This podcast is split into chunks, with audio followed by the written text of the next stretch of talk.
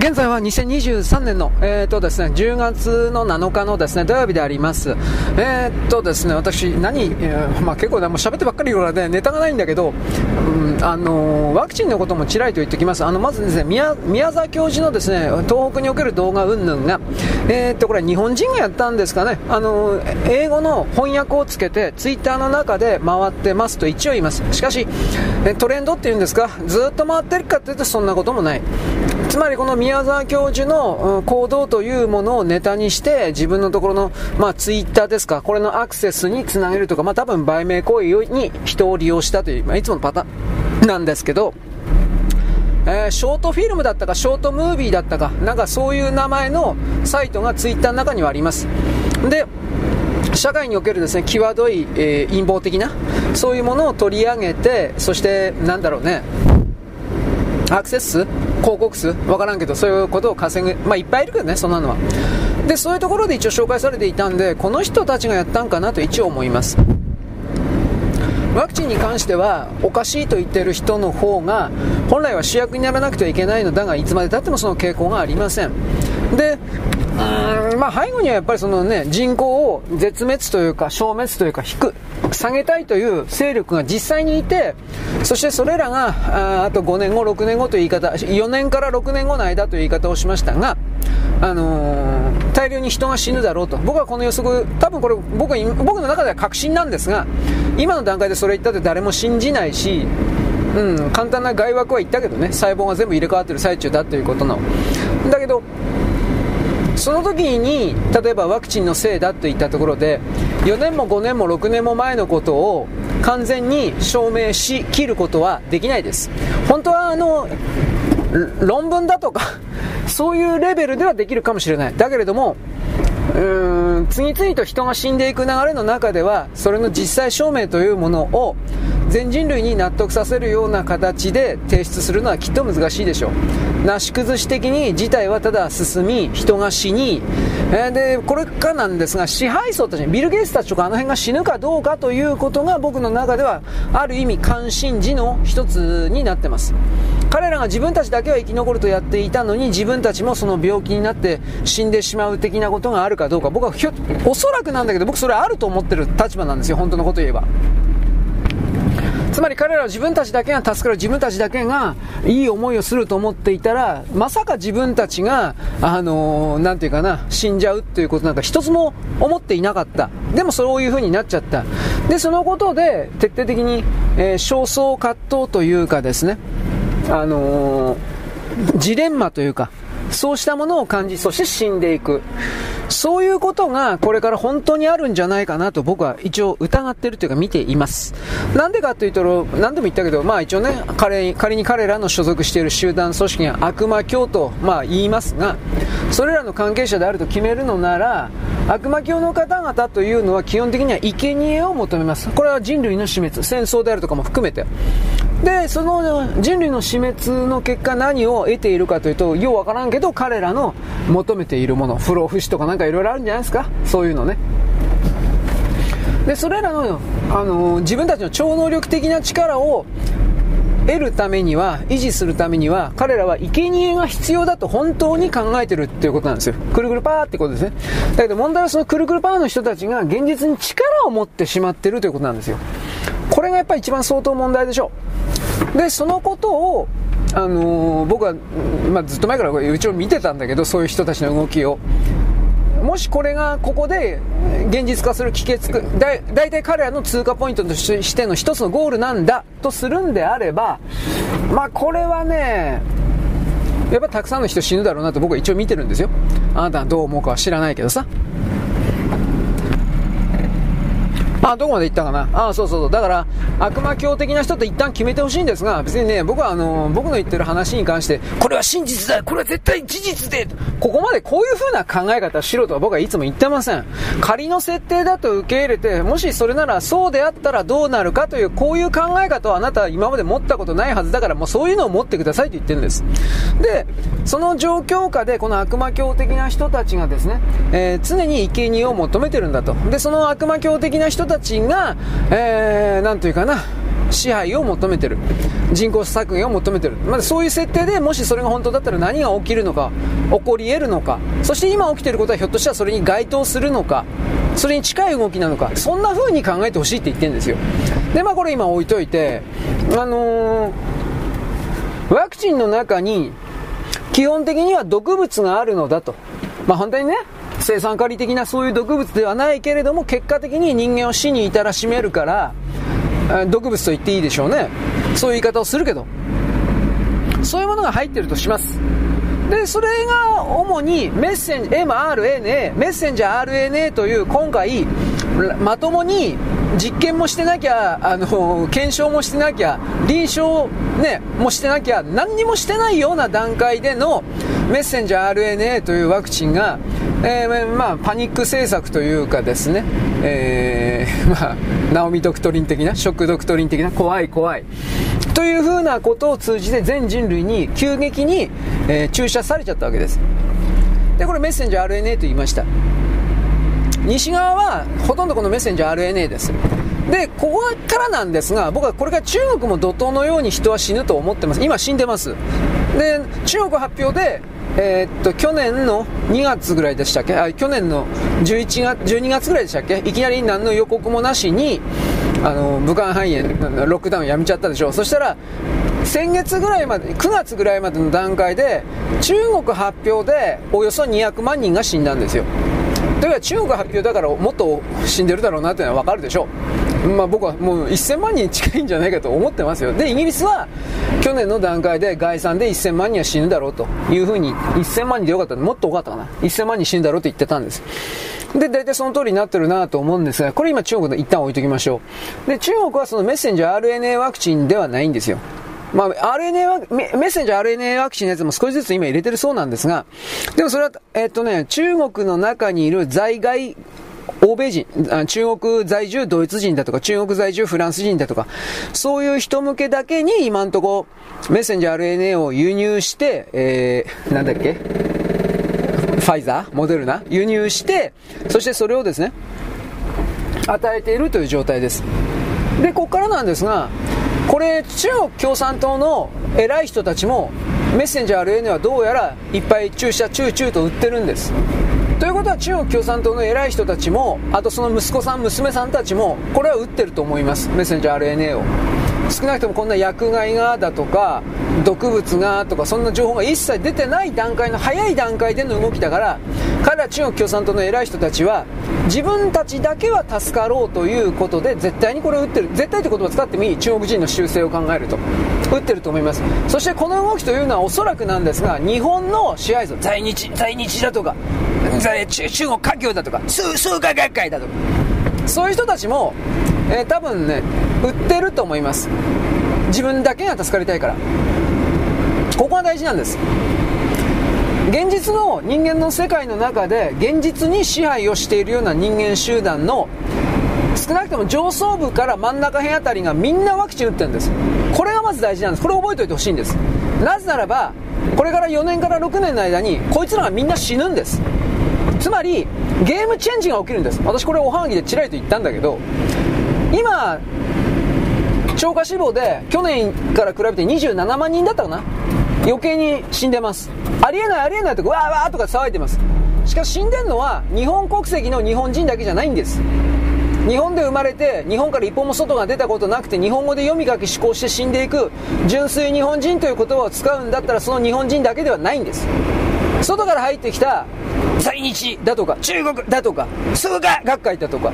宗教団体だとかそれらみんなですねその中からも死んでるんです。これは内訳は発表されてないからみんな気づいてないけど支配層俺たちこそが支配層だをこうクズどもを支配してる。という連中がまとめて死んでるんです。普通の人々も死んでるかもしれんけど。つまり力のない弱い者がどんどん死んでいるけれどその力のない弱い者たちを自分たちだけがあ支配できる好き勝手こいつらの生殺与奪は俺たちが持ってるんだ。と思ってるやつもどんどん死んでるんです。つまりこれは支配するものとされるものというセットの人間集団が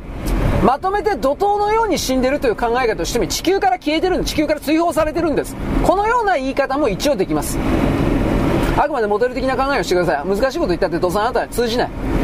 そしてなおかつ精神世界的なあの物差しとか言語を使ったら余計に拒否される。うなんてひどい。こいつは騎士が言う。で、僕はさらに僕は僕精神世界的なもんですこいつは何も分かってない。クズ素人のくせにこんなこと言ってる。ゲーゲーゲーこんなもんです。精神世界の中にですね、はるかに僕たちの想像するよりも厳しいですね、ヒエラルキーが、あ順番が、階層が、階段が、ピラミッドがあるということを知っとけ。どうしようもないんだ、あいつらは。はこういうことをです、たまに言うんですが、たまに言うんですが、まああのー、そう精神世界的な人たちに僕友達まずいないしいや欲しくないし 気持ち悪いから怖い怖いよ。だから別にいないからどうでもいいんだけどまあそれ自分が偉いとかすごいとかね覚醒だとか先進性だとか救世主とかなんか難しいことは自分でさえ理解していないような言葉を使って自分自身を守っていればいい。れども僕はバカだということを知ってるんでバカはバカなりになんか一歩一歩考えるしかないよね。という立場であなたに伝えております。はい。ということなんで中国なんですがこの中国はメッセンジャー RNA ワクチンではないここまでいいですか？彼らは一般の普通の作り方で作ったワクチン。不活性型というものを使っている。とされます。本当かどうかは分かりません。まあ彼は何もかも嘘つきだから、もう本当に、本当に嘘つきだから分からんけど、不活性型っていうのは、あのー、いわゆる天然痘ワクチンだとか、そういうのと同じで、えー、なんだっけ、基本的には卵使うんじゃなかったっけ？卵の卵白。うん、卵の卵白にウイルス入れて、えー、で、それウイルス増やして、で、そいつをガツンガツン痛めつけて弱めつけて、弱めつけたやつを抽生成抽出してワクチンだよってやるんじゃなかったっけ？もう適当なこと言ってます。気になる人は調べてください。俺いつも適当だから。メッセンジャー RNA とは作り方が違います。だから、中国のワクチンは中国のワクチンはだから大丈夫だよ。死なないよ。毒入ってないよ。というのはあなたはそう思うかもしれない。ただ私はそう思わない。なぜならば、COVID-19 コロナというものを作ったのは中国だからです。これは明確です。中国だからです。ということは、彼らはもちろんワクチンも同時に作ってたんです。同時に作ってました。なぜならば、2月1日と決めますが、2月1日に、えー、武漢市で、ドゥヤーとこう、ワクチンっていうか、病気がドゥヤーとか出たとします。まあもっと前からなんだけど、そうすると3月にはもうワクチンができてた。こんなことあるわけねえだろう。正確にはワクチンのですね特許を取得しただったかな？なんかそんな1ヶ月後ぐらいに。同年の？なことあるわけねえだろ。バカバカで分かるだろお前一緒に作ってたからだよ。COVID-19 のコロナという病原体のゲノム一式を持っていたからそのゲノム一式を今度卵に入れてこれでワクチン作るよ。で作っていたという。ただそれだけのことです。でしかしそれだけではワクチンにはならないんです。当たり前ですよね。いろんなものを混ぜ混ぜと。何を混ぜればいいか中国は全く分かってないんですよ。この COVID-19 の基礎の設計図はおそらくアメリカから渡されてるんです。正確に言えば SARS の頃から中国は SARS2001 年2年3年頃から彼らはこれらの生物兵器の研究をずっとやって実際に、えー、作って SARS2002 年か3年の時は中国はあれは多分失敗じゃないと思うけどわざと漏らしたんです。効果を見るために。それはアメリカの意向があったかもしれない。わからない。2002年、1年、2年、3年って江沢民、胡錦涛始まったばかりかな。胡錦涛始まったばかりと言っても、胡錦涛は江沢民政権だからね、裏側に明確に江沢民いたから、だからね、まあ、お飾りなんですよ、胡錦涛なんて。まあ置いといて。だからね、本当のゼロから開発したわけじゃないから、中国は全部それです。中国の国家というのは。ゼロから開発したわけじゃないから、ワクチンのね、えー、っとね、そのゲノムだけではダメだよ。これと酸化グラフェンとかなんかいろいろ混ぜないとダメだよ。という風な設計図きっともらってるんですよ。で、それの通りやってるんです。なぜそれ言えるかというと、メッセンジャー RNA ワクチンの内容物の分析データ出てます。で、中国のワクチンの不活性ワクチンの分析データも出てます。大体同じようなも入ってます。はっきり、はっきり言うけど。酸化グラフェンとか含めて、なんと寄生虫だったっけ？プラナリアとかなんかそういうの含めて。だから、中国は不活性ワクチンだから大丈夫。ではないんです。同じもの売ってます。大きなところでは。さあ若干違うだろうけど。そういうことを踏まえてですね色々と気づいてほしいんですよ。でですねあすいません。人に会ってたもんで。石井選手です。あの、中国におけるですね、その不活性型ワクチンでも内容はですね、毒が、ポイズンが入ってるというふうにまあ考えておいた方がいいです。で、そのことで、えー、農村部もね、ワクチンに関してはだいぶ打ってるんですよ。2回は打ってるんですよ。3回は知らんけど。不活性型だけどね。で、全然期間、期間、シノバックでしたっけ？シノバックだったか？シノファームだったか？効かない、効かないって言ってるけど、おそらく毒物は入ってる。だって、中国共産党はですね、なんか極左の人で、これ、グローバリストとか、ああいう連中のこと全部、えー、見抜いてるから、中国様はですね、そういう毒物をですね、最初から抜いてるんだ抜いてないんじゃないかなと思いますよ。はい。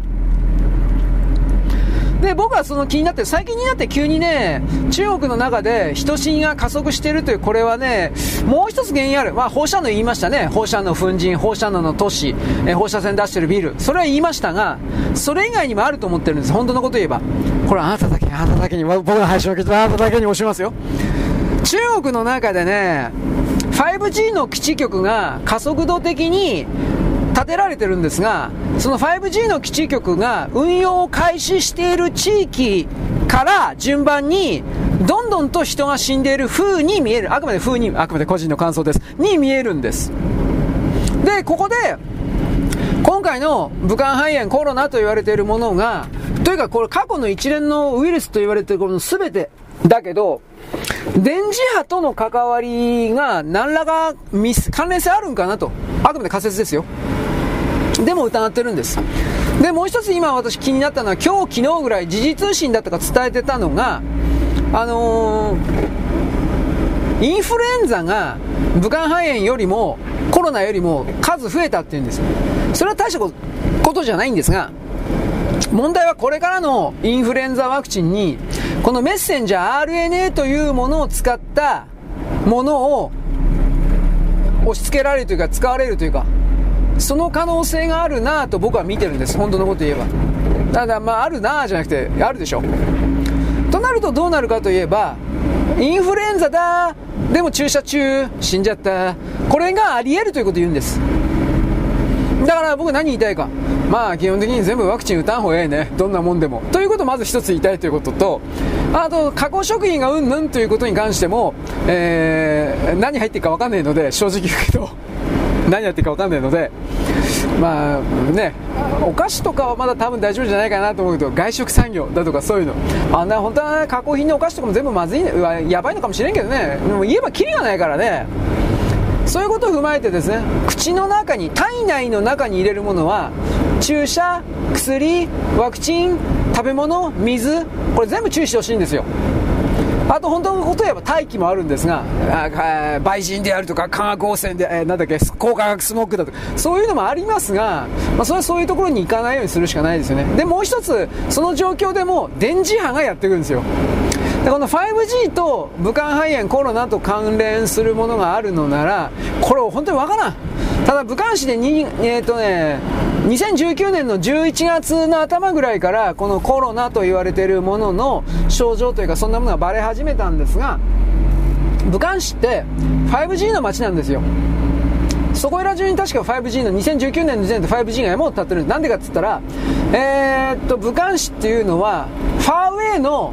でっかいでっかい支社があるんですよ深セにえー、っとあ、テンセントか。どっちもあったかな。深センにファーウェイとかテンセントの本社あるんですが、武漢市に支社、支社っつったっても本社本社並みのでっかいでっかいやつがあるんですよ。で、武漢市はそういうモデル電磁波とか 5G とかのモデル都市なんですよ。モデルケース都市？なまあわかんないけど。で、それで、俺俺たち 5G すげえかっこええとかってやっていたのは中国人たちです。自分たちは人体実験に結果として使われていたなんてことの考え方は彼らにはない。だからそこから考えた時にうーんどうですかね僕はどうしても電磁波か電磁波考えちゃうねわかんないけど電磁波というのも、あのー、敷地があって何でもかんでも危険じゃないですよ。何でもかんでも危険だからテレビとかラジオは全部もう殺人光線電波だって明治時代みたいなこと言うけどそうじゃないんですよ。まあ、高周波なんでしょうね。ミリ波と言われる。ただ、例えば僕たちによって危険だったら、電子レンジの電磁波あるでしょ。あれは危険だから、直接絶対に体で、えー、体に照射されないように安全装置が電子レンジにはいくつもあります。扉開けちゃったら絶対止まるだとか、なんかそんな、場合によってはなんか人近づいただけでも止まるようなセンサーを搭載してる電子レンジあるそうですね。俺はそんな高いもの僕は知らないけど、あのー、超ミリ短波、うん、波長が短くなればなるほどやっぱり危険だという風な、まあそれはやっぱりレントゲンとかありますよね。レントゲン波長短いでよかったと思うけど、でもそれからレントゲンというのは長時間浴びたら危険ですよね。普通の常識で考えて。そういう考え方のものです。だから 5G っていうのは 6G もそうなんだかもしれないけど、その非常に波長の短いミリ波と言われているものであり、それが結局人体に入っていくことによって何らかの武漢肺炎コロナと言われているものと、えー、連動ということですか？連動してそして人間の抵抗力を含める何もかもを破壊する可能性。うん、こういうことも一応あくまで仮説ですよ。考えておかなくちゃいけない。かもしれないねということです。実際そうだというふうな言い方は僕はしません。わからんから。まあ、ね、そんなことをねいつも考えてるのは時間の無駄だとかあのねいろいろあるのはわかるけどねわかんないけど頭の中に入れとくということはおそらくは大事かもしれないねということなんですまあ、思考実験の一つだと捉えてください。僕はどうせほんいつも本当のことなんかどうせ言ってないから。絶対間違ってるから。しかし、伝えておくんです。あとはその人ができると思うということ。現在は2023年のですね、10月の7日の土曜日であります。えー、っと、愛媛県がですね、伝統産業の製造技術を活用してですね、何これちょっと待って。えー、なんかね、生産に成功したそうです。な、何に成功したんでしょうかちょっとお待ちください。ハイテク素材、再利用。再利用。何ですか？あ、炭素、炭素プラスチックですね。炭素繊維強化プラスチック。鉄よりも軽くて強い高機能素材です。まあ、グラスファイバーとかなんかそんな、あれじゃないですか。グラスファイバーって昔そういう言葉じゃなかったですか？はい。まあ、とりあえずですね、あのー、炭素の、これ使った後で炭素繊維の回収と回収後のリサイクル樹脂の試作、つまり、ま、捨てられるんですね、当たり前なんですけど。で、炭素繊維、グラスファイバーっていう言葉でよかったと思うけど、これが捨てられた後に、その捨てられたものを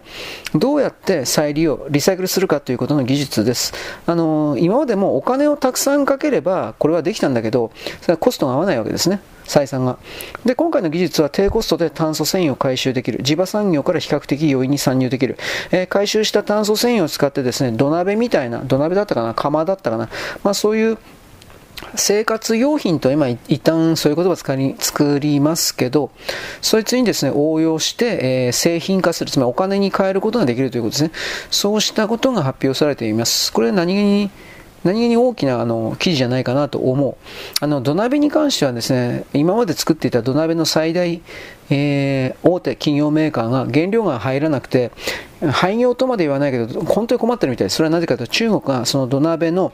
土の泥の粘土の輸出国だったんですが、その土鍋の粘土の泥の中にレアメタルが入っているということが分かって、今まではそれ分かってたけど、採算が合わないから、あの、これ取ってなかったんですが、今は採算が合わなくてもこれを取るということで、土鍋用の泥が輸出されなくなって、で、困ってるという。で、今、一生懸命ですね、なんか、代替の泥っていうか、粘土ねえかというふうにやってるそうですけど、詳しくはわかんない。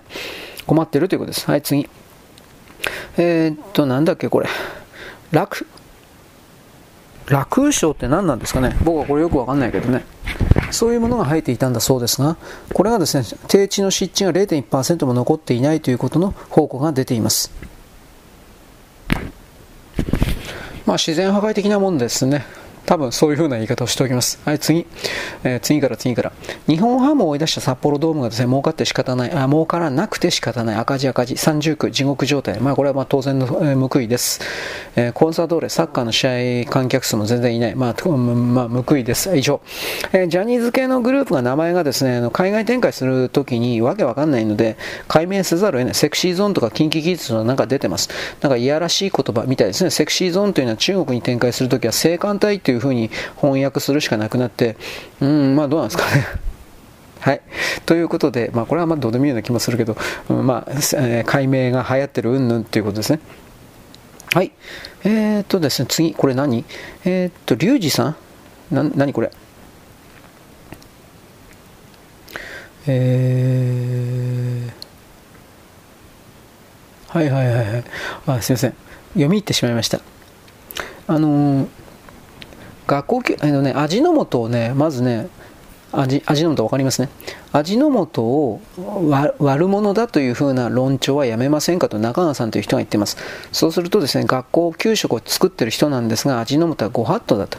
だけど、だしの素や中華スープの素をよく使うけれども、その中の食塩が悪さをして決まらなくなるというふうな、旨味成分だけ加えられたらいいのにというふうに書いてあるけど、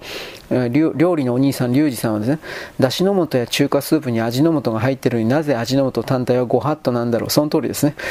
まあ、このこと知らない人多いんですよ。うん。味の素。グルタミン酸ソーダだったっけ？そこいら中に入ってます。だから、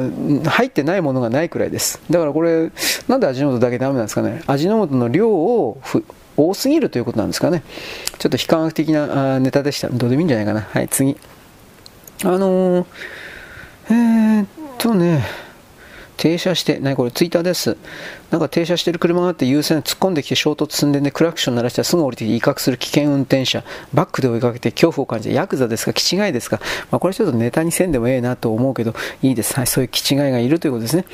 はい、次、これはちょっと僕、うん、びっくり。ニュートン、科学雑誌ニュートン、これ僕たまに読んだり買ったりしてるんですが、これ、今でもやってんのかねえー、とね、朝日新聞プレスリリース。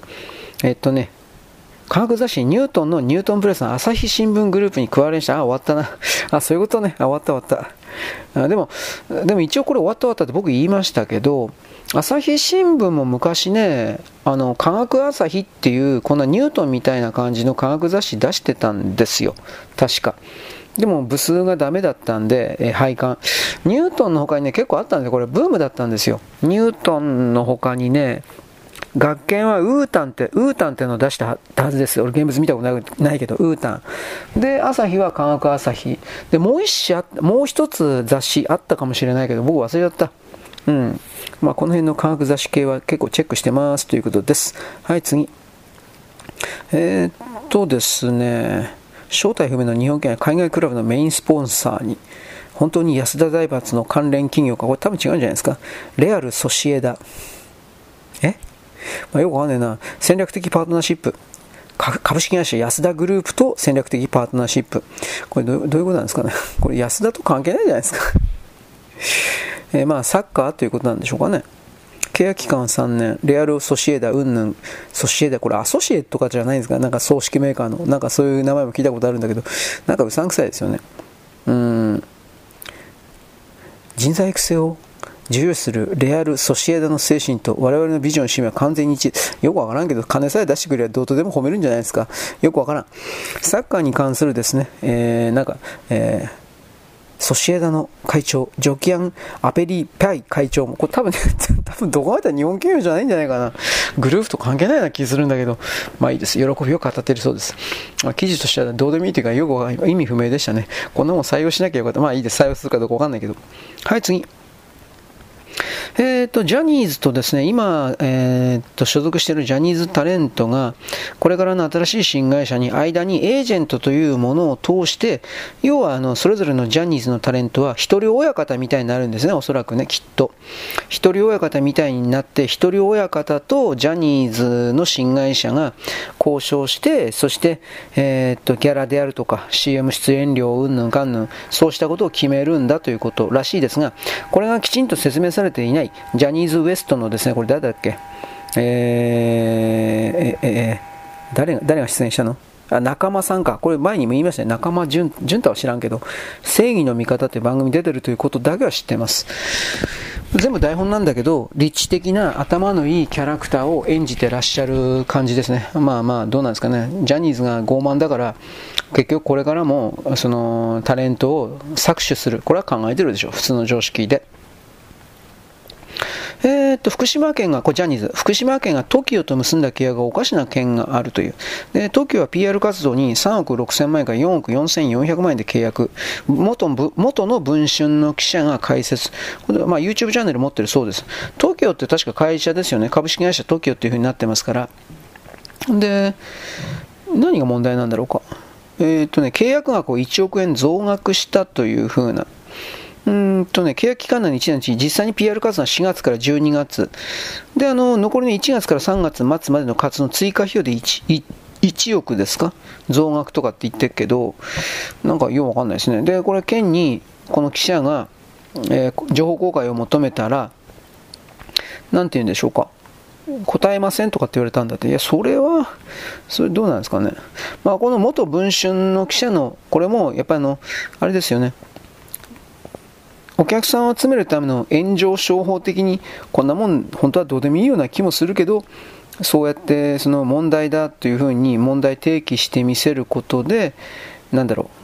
う、耳目を集める、人々の注目を集める、それはあるかもしれませんねというけれども、どうだろうね、あのなんか金に汚い何かがあったような気もしないではないですね、これは分かんないので、一応伝えるだけにいたします。芸能関係、本当にもう何もかもダメだけど、芸能関係本当にもうダメだからね。はい、次。またジャニーズですね。キムタク。キムタクのね、次回作、映画ですか。制作前に爆死確定。なんでっつったら、スポンサーがは、離れてるんだって。この間、富士の教授を教える場に続いて、テレビ朝日の連続ドラマもあったそうです。えー、忖度なしき報道マンっていうタイトルなの？わからんけど。まあ、とりあえずですね、あの、これに関して、教場のスペシャルドラマに関しては、スポンサーがみんな降りちゃったんで、お金がつまんねえから、えー、取りようがないと。でなおかつ、その教場に次いで、テレビ朝日で来年の 4, 4月に行われだった木曜9時枠の連ドラ企画もストップしそうであると。うん、まあ、忖度しないなんたらかんたらわかんないけど。だから、木村さんが悪いとかうんぬんではなく、結局、スポンサーが集まんないっていうことでしょうね、やっぱり普通に。で、そのテレビ朝日のやつは、スポンサーに忖度しないテレビマンというキャラクター設定なんだって、役、その役役が。無理だね。今のご時世の流れと今のジャニーズに対しての見え方で忖度しないキャラ、無理だね、それは。はい。えー、テレビ離れ、今テレビのこと言ったんで、テレビ離れ関係実態調査。えテレビ局的には最悪な事実の発覚、テレビを買う理由が以前とは違う、これはありえそうですね、テレビ版で、これあの、えー、っとプレステ5とかそういうものを表示するための装置として買ってるんじゃないですか、普通の常識で考えて。テレビ画面の視聴時間は、えー、画面を見る時間は5年前と変わらない。ただ、コンテンツの中身がテレビ局じゃなくなったということですよね、結局は。うーん、ま、テレビでネット動画を見ているか。あそれもあるですね。僕はネット見ないからわかんないけど、タイムシフトマシン機能が、えー、っとね、そのタイムシン、タイムマシン、マシン機能ですか？これがあった方が売れてるみたいという記事になってますね。ネット動画の感覚で録画番組を見ることができるということだそうです。ところでタイムシフトマシンって何なんだろうか俺よくわかんないけど。ね、テレビ離れって言ったってテレビ画面、ブラウン管、今液晶ですか？液晶を見る時間が減ったというわけではなく、その中身がテレビ局が発信するソフトは見向きもされなくなって、結局のところは YouTube 的な、えー、Amazon プライム、なんか Netflix、それがですね、そっちの方に移っちゃったって言ったらそれだけですね。じゃあ結局、外からの情報を見てるだけの存在じゃんということはあるんだけど、まあいいです。はい、次。えー、埼玉県の条例改正。非現実的すぎる。何、何ですかね。えー、自民党県議では理念の条例、何の条例ですか。えー、子供のみで外出留守番させることは放置に値するので、これは児童虐待だということで、えー、子供のみで外出留守番を禁止する条例。まあ無理だろ、こんなもん。で放置を見つけたら県民に通報の義務も。これはね、これ多分ね、本当はね、本当はね、多分これ別の思惑あると思うんですよ。北関東で子供の誘拐というのは昔からあるんですよ。今でもなんかあるらしいんですけど、あの誘拐の、本当かどうかわかんないですよ。昭和、平成の時代本当にあったんだって。行方不明という形で処理されてるんだけど、で、めったにそのずっと後から、あの、報道されるということになってるそうなんだけど、北関東でその行方不明になった子供たちが、昔は昭和の時代はね、韓国に持ってかれて、で、そこから中国だとか世界中に販売されていたとか、あと殺されて臓器売買されていたっていう風な、これはアングラの世界においてはですね、あの、普通に語られていたことで証拠はないけれども、おそらくそうだろうと言われている。だからその、一人で留守番させない、一人で、えー、なんだろう、外出させないというのは、ひょっとしたらなんですけど、背景の思惑に、これらの誘拐ビジネスに対して防止するということじゃないかなという気がします。どんどんと埼玉県ってほら今川口クルド入ってきてるでしょう。クルドの連中なんか中国とつなボス中国だから、これから来るドル連中、今表立ってやってないと思うけど、日本人の子供をさらうという誘拐ビジネスと麻薬ビジネス、絶対これに手を出すやつ出てくると思います。だから、いや、今もいるかもしれんけどね、表になってないだけで。だって住所不定で、他人のあの A というクルド人がアパート借りたら B、C、D、E、F、G、Z みたいな、いっぱいの名前も宇治素性もわかんないクルド人が勝手にその部屋で住んでるんで、誰が誰でどこでどうして一つもわかんないんですよ。で、結局のところですね、えー、それらの誰が誰でっていうやつが日本の子供を誘拐する可能性、僕はこれ本当に言っておきます。危惧しています、僕は。はい、次。えー、TBS で38年間続く長寿番日立世界不思議発見。あ、これ日曜日でやってるやつですか？あ、土曜日か。うんで、えー、来年の3月でレギュラー放送終了だって。へで、4月以降も特番として放送予定だそうです。これ一体何？な、何なの？まあ、日刊スポーツが答えてたんですが、ちょっと待ってね。で、えー、っと、黒柳徹子って90歳なの？マジ？びっくり。えー、っとね、まあ、日立一社提供で、これどうなんですかね、まあ、草野さんが年だとかそんなこと言ってますね。まあ、降りたことないから知らないですよ。すいません。うん、なんか昔は坂東だったそうですけど、司会がね、途中で草野に変わったんかな。で、この CM がね、あと日立の CM っていう言い方になるんですか。うん。千葉以外では見られなくなるそうで、千葉でなんか、ローカル番組かなんかやってるんですかあの、この木何の木ってやつね。これ、これはジャスラックでも大丈夫かなと。何の木不思議な、不思議の木だったっけ？なんか、そういう歌あるじゃないですか。なんかこの CM が千葉以外では見れなくなる。これ意味わかんねえな。うん、まあそうらしいです。とりあえず流す。はい、次。日本、韓国のサッカーですか、日韓戦に4軍のメンバー、5軍だっちゃうんですけど、4軍ですらないという話なんですが、アジア大会決勝で、えー、日本2軍だと言い訳するなとか言ってですね、7日に予定されている、あ、今日か、アジア大会の決勝でサッカー？香港に勝利した日本代表が金メダルをかけて戦う宿命のライバル。宿命じゃねえよ。勝手に宿命扱いすんなよ、お前ら。格下の国、格下の国がよ。と僕本当に、あのね、日本人の人って、あなたは日本人のあなたはですね、もうなんか僕中国人が言ってるみたいですね。日本人のあなたはもうちょっと自信を持つべきあるよ。みたいな、こんな感じなんですけど、あのー、言い訳をしている、どうのこうの、メンバーを適当には日本の責任、メンタルで勝、いや、勝っててもいいけど、まあ、勝とうは負けはどうでもいいんじゃないの？サッカー、サッカーというか、韓国なんか、本当の話で。うん、で、これ若い、20歳以下ってやつでしょ、これ。で、この若い世代って韓国は全然層が、サッカー選手の数、種類がいなかったはずだけどね。うん、多分これ勝てないんじゃないかなと思うけど、まあわかんないです。どうでもいいです。サッカー嫌いではないけど、こういうナショナリズム前出すやつは吐きてムカついて仕方ないから、僕はあんまりその、ネットヨガとかで言われるからめんどくさいから、まあ言わ、取り上げないんだけど、あの、儒教権威本当にうざいよね。いや、あんたにどう、あんたにどういう求めても仕方ないけど。はい。えー、っとね、新聞記者の場合からすると、望月批判ですね。磯子さん、磯子さん。なんか磯子さんって歌できそうでね、死んだはずだよ、磯子さんとか、なんか、うん、死なないんだよな、ああいうやつに限ってね。死んだはずだよ、磯子さん。いや、な死なねえんだよな、ちっしょとか。なんか、えっとね、役所工事風に言ってみました。全然似てないけど。って言ってみました。ということでですね、あのー、社説でもないけれども、全面的に主観と自説を、まあそうですね、望月さんひどいですよね。あのー、事実に基づかない記事へっちゃらで書きますね、この人は。だから、あのー、長年そういうのを書かないように、事実に基づいた記事を書かないようにしてきたからでしょうね。というふうにこうツイートあったんですよ。こ昨日かな？父ちゃんとかっていう人かな？父ちゃんってお父ちゃんっていうことですね。そうするとですね、彼女そんなレベルじゃないですよ。諸説ってもっと上の方が、ね。まあ、とりあえずですね、あのー、とにかくひどいらしいですね。あの、本田勝一もですね、ここまで我を思うで書いてるのは、まあ、ないっていうか、あもう切りないですね、この辺はギャースか言ったってね。早口でまくし立てて去っていく。大竹誠のなんとか、大竹さん、知らんけど、知らん人だけど、大竹誠さんはなんかラジオやってますね。なんか評判いいそうですが、僕聞いたことないけど、なんかそれでなんか来月ゲストに来るそうです。あ、そうですか。大変ですね。こんだけ。どうでもいいや。えー、だって自分が常に自分だけが正しくて自分はどんなことあっても間違いなくてっていう人は男女含めて、まあ僕嫌い。はい、以上。えー、っとね、これ大事かな？オーストラリアの、えー、貿易観光大臣が中国の TT TPP の加盟判断、全会一致の精神を重視。これは当たり前ですよ。当たり前なんだけど、こいつをですね、あの、なんか、横紙破りで、中国は偉いから特別だから中国入れなきゃ入れなきゃ入れられ、ロロロロロ、というようなこと本当に言ってて、工作もいっぱいやってるんですね。あの、中国の属国みたいなわけのわかんない南米の国いくつかに、中国入れろって言ってくれお前分かってんのかおい。っていう風な形で裏から脅してるっていう風な。これ共同が今日昨日伝えてますね、まあ、オーストラリアはそうだという、まあ、でも、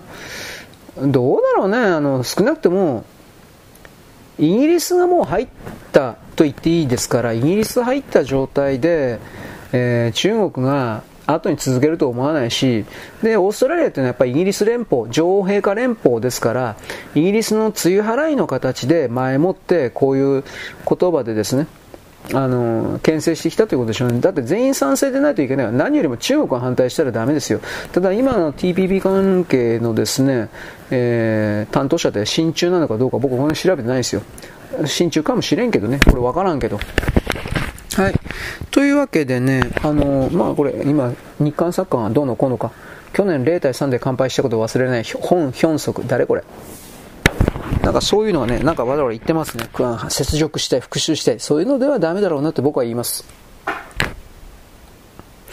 はい、一時停止です。あまあ、とりあえず韓国の復讐がどうとか知らない。うん、レベル低すぎる。はい、次、辺野古の基地がどうのこうの。令和の支持者、本当に令和の支持者かどうかわかんないし、日本人かどうかもわからんけど、最高裁が死ね言うたら死ぬんかお前とかツイートしてます。バカじゃねえな。小学生以下だな、お前。小学生でもこんなこと言わないよ、お前。日本は法治国家で法律で収めるから法治って言うんですよ。で、その法治国家のルールに従ってあなたたちは散々美味しい思いをしているくせに、いざその法治国家における法が、あの、何ですか、自分たちにとって都合の悪いことを言ったら、これは間違ってるんだとか、バカ。そんなんだから、そんなんだから、そういう卑怯なことするから、誰からも相手にされるのだろう。本当の話で。はい、次、荒川区議。韓国禁煙 NGO。あ韓国人が作った NGO で寄付を募る広告ってあるんだって。子供二人の母子かけてお金がなくてお母さんの優秀が水だけ支援団体に寄付を。えー、生活保護による母子家庭支援だったらそのモデルだったら月月収30万円以上でものすごい金もらえますよっていうことは荒川区議小坂英二さんということがばらしています。え、っとですね、えー、繋がってたかな ?NPO 荒川区。とりあえず、全体でですね、この生活保護をきちんと受けているような母子家庭だった場合、お母さんがパートで働いて10万とか15万とかもらっていて、プラスアルファの追加のお金という形で、まあいいから、だいたい30万円ぐらいもらえることになると、合計で。で、それにもかかわらず生活できないって言うんだったら、それはもう、大体は携帯電話、スマホの使いすぎだとか、洋服買いすぎだとかという例が本当にあるそうです。で、そこからですね、あの、見たとき、それ確かね、行政指導というふうな、なんかそういうんだったと思うけど、ね、やるわけです。うん、だから、生活保護もらってるやつってなんかやっぱ、なんていうかな、調子に乗りすぎんじゃないかなと思う。まあ、中にはね、やっぱりあの、真面目な謙虚な人たちもいるか知らんけど、まあ、どうかね、やっぱりその、もらえて当然みたいな人じゃないかな、考え方の傲慢な人が多すぎるんじゃないかなという気がしますね、これは。はい、次。えー、っとね、えー、TBS のサッカー中継、日本のピンチに大興奮チャンス、北朝鮮同点に追いつきました、冷静に決めました、視聴者はドン引き。いや、これ、在日だろう、どうせ。本当の話で、在日のね、アナウンサー、あまあアナウンサーか。なんか TBS とか民放いっぱい入ってるからね、在日南北の。で、日本語が変なの、NHK も入ってますよね。だいぶその汚染されてますよね、はっきり言うけど。日本語きちんと喋られることができないんですよ。で、まあ、この北朝鮮の暴力サッカーを来賛。で、ついでに女のサッカーもですね、なんかあの、暴力では使ってないけど、判定に、えー、なんだろう、不服があるとかどうのこうの。これはあの、中国でやってますから基本的には北朝鮮に下駄吐かせて忖度するはずなんですが、えー、さっきも言ったけどね、そうじゃないという場合においては、うーん今、北朝鮮がロシアと急接近しているということにおける警告というか、そのような思惑がなんかあるような気はしますけどね。はっきり言うけど、なんとも言いません。はい、次。えー、っとね、経済対策費用16兆円余ったという、これどういう意味の16兆円かわからんから、簡単に言えんけど、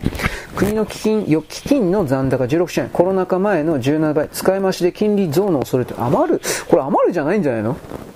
なんかおかしいんじゃないかな。余るという言葉じゃないと思うけど、あのー、こいつをだから減税とかにするんじゃないんですかね。多分コロナ対策で余った感じですよあの日本がだいぶその2019年、20年、21年、20年で山ほどお札、印刷、こういう言い方するけど、多分知ってたんだろうなと思う。アメリカと同じように。そうしたことと、プラスアルファ純然たる売上増、これもあると思う。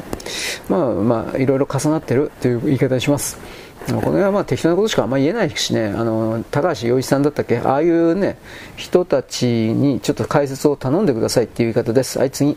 子供たちが大切に育てた小学生ぐらい、えー、リンゴ畑400個盗難、4、5人のグループが盗んでいく姿が現場で目撃、北海道道民ですか？いや、道民悪いわけじゃないけど、えー、っとね、小学生かな？小学生が袋掛けや収穫するのは住民により、住民により大切に育て育てられていた。で、えー、っと、レバンガ北海道児童福祉施設などにも贈呈されて、贈呈されてるけど、まあ、当然、これは売ってはいるんでしょうね、やっぱり。販売。えー、書いてあるね、400個盗まれた津軽と富士で、被害額は6万6千に上る。こういうの本当に増えますよね。外国人でしょうね、冗談でベトナムとかでしょうね。中国もあり得るけど、どうかしらね、ほとんどベトナムじゃないかなと僕は今のとベトナムとかカンボジアとか、カンボジアのね、いわゆる技能実習生とやらが、去年だけで1万人行方不明になったんだったかな。なんかそういうの。ただ、それのか、日本でね、何してるかわかんないんで、その辺関係じゃないかな。だから確かね、カンボジアの、今まではカンボジアの3つの機関から技能実習生というものを受け入れたけど、えー、っと、11月の末に受け入れを一旦停止するというふうな、これ決まったんですね。昨日発表。えー、っとね、とに行方不明になってる。うん。去年はですね、とりあえずあの、えー、っとね、これはまあ、カンボジアだけでないと思うけど、9006人が行方不明になってる。でも9006人が死んだとか、ね、死体がどっか燃やされて消えたとか、そんなにどうせ生きてるんですよ。だからそこから考えたときに、まあ、とりあえず半年間は停止するんだって。半年で済むかなまず、とりあえず年間1万人も停止して逆に1万人もいるんですよ。で、それらが間違いなく税金払ってないんですよ。で、その税金払ってない奴らが、こうした今、リンゴ園の盗むだとか、トウモロコシ盗むとか、ブドウ盗むとかいっぱい記事になってるでしょ。それなんですよ。僕はそのうちにですね、あの、米とかも勝手に機械使ってですね、えー、他人の田んぼを夜中に勝手に狩るだとか、そんなことすら起きるんじゃないかなと、危いや、危惧してますよ、僕は本当に。うん。はい、ちょっと待ってね。えー、っとね。うん、だから、意味意味って本当もうやめるべきです。うん。と僕、僕はこれを思います。はい、次何かな？ちょ、ちょっとお待ちくださいね。えー、っと、中国の経済崩壊ね、これまた後でまとめてやることになりますね。うーんとね、はい、えー、繋がってないね。もう、一時停止したようですね。えー、人工知能に使用する半導体製造に使用するための、まあ、半導体製造装置の輸出をさらに制限。去年の秋に打ち出した規制の抜け穴を防。まあ、規制だらけ、あの、抜け穴だらけだったんですね、あれはね。で、まあ、APEC 首脳会談で米中首脳会談の実現を模索するなんか配慮を示した。どういう配慮なんですかね、これは。あ中国政府には事前通告をしたか。あまあ、いきなりはやらんかったということですね。でもやることはやる。あの、バイデンという、まあ、あの、イギリス人の役者、僕はこういう認識で見てるけど、この人とこの人の周辺の勢力がどれだけ、えー、と中国大好き、お金大好きってやったところで、今の議会、そして議会の議員たちを支える米国の、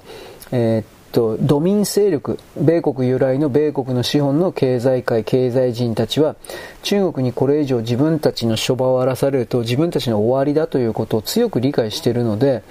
まあやっぱりね、バイデンなるものに徹底的に、なんていうかな、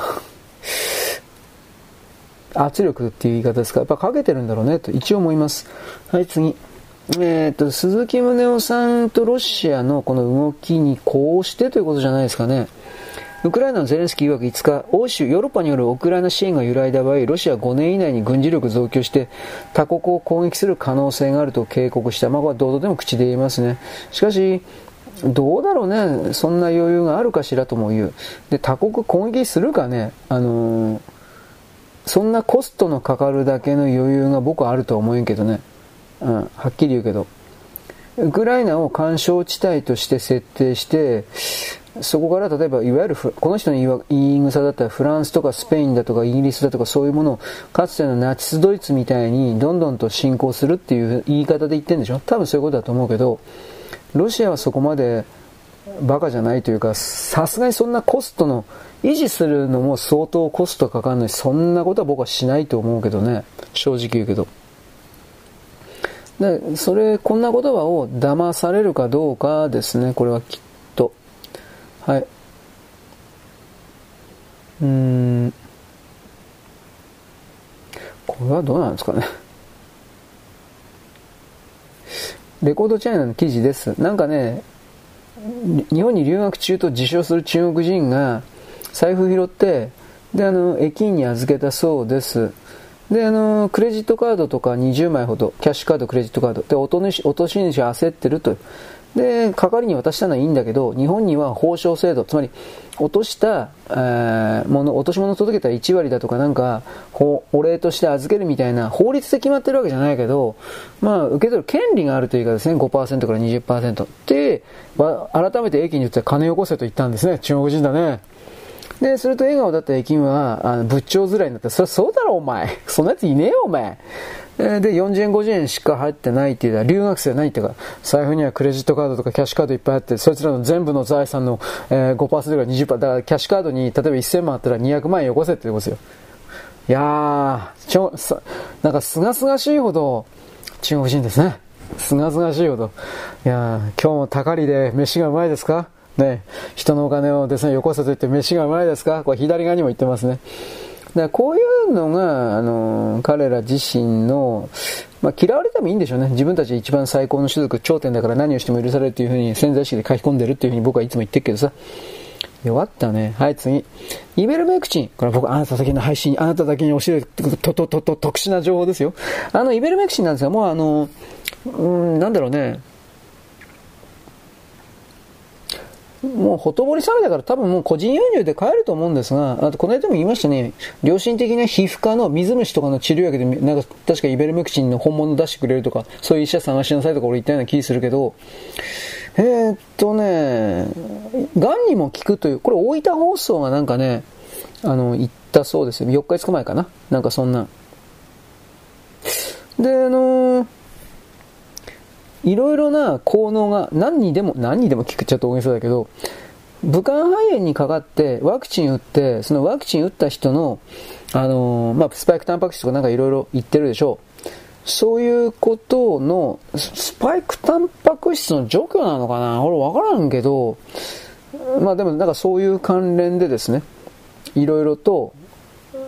あのー、効果があるらしい。でもこれちょっとうさんくさい情報だなと個人的には思うけど、はい。えー、っとですね、でもまあ、今、イベルメクチン関連を、なんというかな、ちょっと待ってね。買うというのは、手元に置いておくというのは、まああのそんなに悪いことじゃないかもしれないですね。と一応言っておきます。ヒラリー、トランプの支持者をカルトと呼んで、脱洗脳教育が必要だと主張して炎上するだろ、お前。お前に言われたかねえよと思うわ。はい。で、あ、これ、やっぱ出ましたね。トランプ大統領が下院議長選挙でジム・ジョーダン司法委員長の支持を表明。まあ、下院議長なんかやってられんように。そんな暇ねえよっていうことなんでしょうね、やっぱりこれは。あの、これ僕おはぎでいただいてですね、ジム・ジョーダンじゃないんですかというふうなことを言ってたんですが、かの、ね、この、この人は。あのー、まあ、その通りになったかって感じですね。うーん。ジム・ジョーダン、なんか若いですね。正式に支持。ドナルド・トランプは下院議長選挙でジム・ジョーダンを正式に支持となってます。これはどうなんだろうね。若い人で、もともとは、何回も、何回も、あの、候補に立候補してたのかな、ジム・ジョーダンに関しては。うん、なんとも言えませんが。じゃあ、多分これで決まりじゃないですかね。ということはこれ、えー、トランプ大統領の親衛隊みたいな人っていう言い方を僕言うけど、うーん、まあ、これで決まるような気しますけどね。これ、僕はトゥルースソーシャルですか？持ってないから知らんけど、昨日ぐらいに、一応ですね、えー、っと、会員議長に正式に指示らしいですね。うん。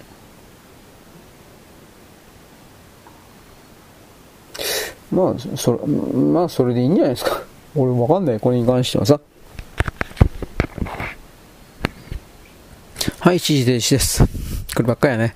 あのー、日本がですね、昨日ぐらい、なんか大特ダネみたいな形でトランプ大統領が原子力潜水艦云々に関するですね、機密をばらした云々という報道がありましたが、これはあのー、アメリカで、その報道が24時間以内に否定されて嘘のニュースであるということがバレた。にもかかわらず日本の国内でこうした嘘の報道がこれ前者民放も NHK も全社言ってます。ということは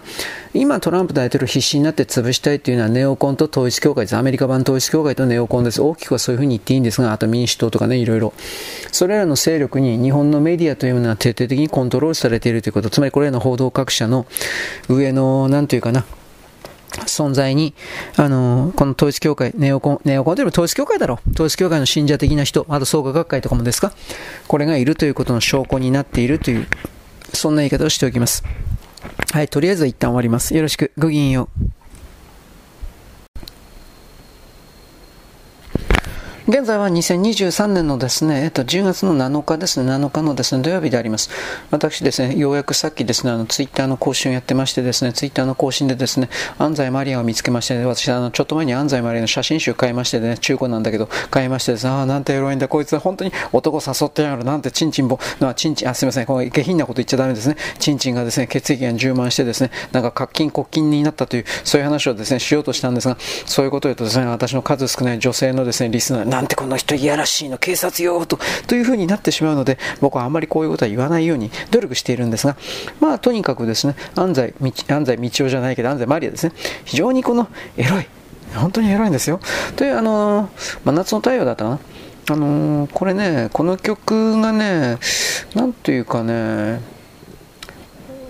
いろいろ1972年2年か3年かどうかその辺だったんですが当時としてはという言い方になるんですが、ね、相当にすごいことを実はやってます。いろんな意味で。で安西もねあのだからだいぶ歌うまいんだけどリミックスのやつ俺聞いたんかな。まあとりあえずですね歌うまいんですよ。でも安西がね安西の魅力歌うまいというよりも体がエロいんですよ。なんてエロいんだ。ということなんで、えー、まあどうなんですかね、えー、いろいろございますけれども。というわけでね、あのー、ちょっとお待ちくださいね。昭和の、まあ、いろいろな歌手があります。そのことで、えー、っとね、えー、っと、これどこだよ、お前。すみません、今ちょっと編集まとめながらやってるもんですから。うん、だからね、昔の1970年代の安西のあのファッションを見ていたんですが、まあ、ミニスカートですね、あれ、どういう、僕はの女の服よく分かってないから知らないんですが、えー、っと上から下まで一体物になっていてスカートの部分も一体物になってるみたいなやつです。でそれがね、まあ、もちろんミニスカートになってるんですが、えー、っとね、真夏の太陽のレコードジャケット見ればわかるんですけれども、あれは多分わざとやってるんだと思いますけど、下着が、パンツが見えるかという風な、えー、形にしています。まあ、あれ下着じゃないんですよ。パン、違うもんだと思います。えー、何なんだろうな、シャツかな？わかんないんだけど、ブラウス？まあ、なんかそういう形の何かにしています。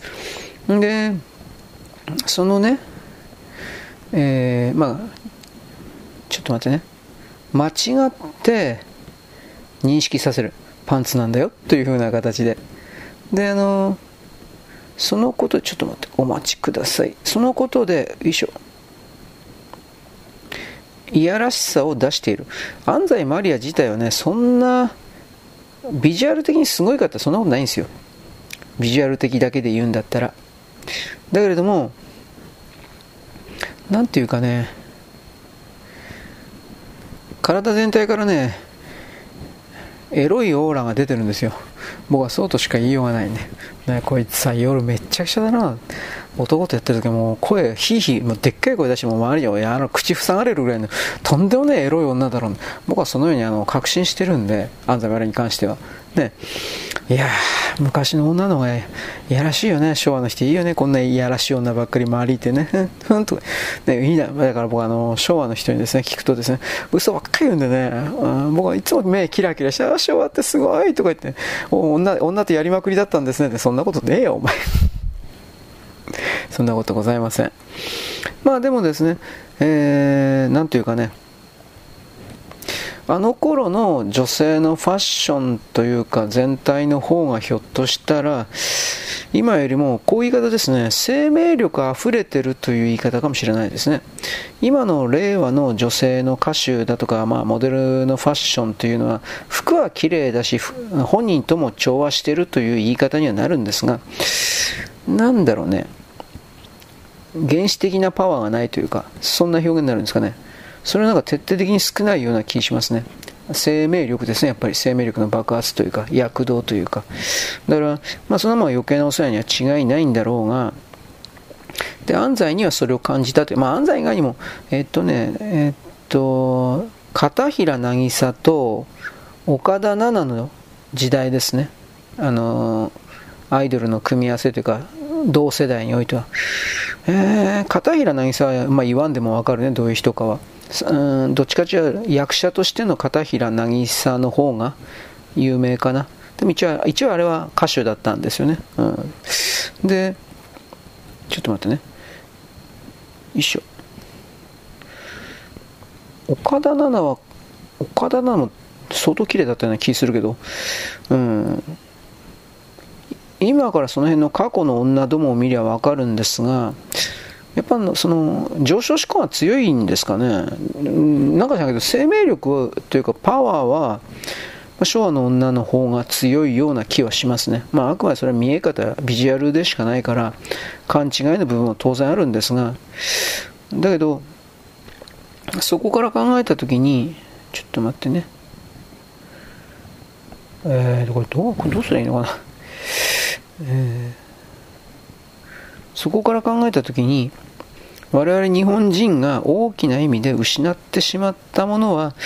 何かというものをちょっととりあえずあのそれぞれ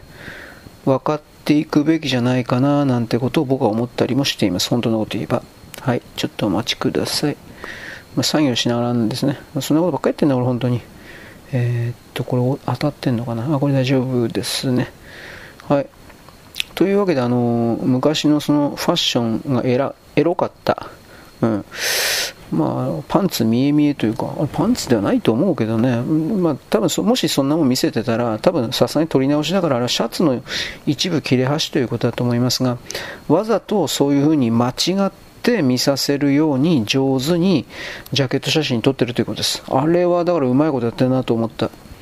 うん。まあ、ま、うまいことやってんなと俺今思ってまじまじと言ったけどだからなんだっていう感じですよね。はいすいません。はいでねうんと安西は今置いといてえっとねちょっと待ってね。ネガティブ。あこれか。私さっきね岩崎宏美のねあの大体の歴史というかメモリアル的なものを調べていた時におそらく彼女の売り出しの転換点の失敗は、失敗と言います。やっぱりマドンナたちのララバイだったんじゃないかなと個人的には思ってる。あそこであの新規臭い曲を前に出す岩崎にしちゃったんで、で、あれがマドンナたちのララバイ売れちゃったんで、で、なんか、あんな感じの曲ばっかになったというのが、売り出してる人たちもそれは分かってたんかなということも思わんではないですね。正直言いますけど。うん。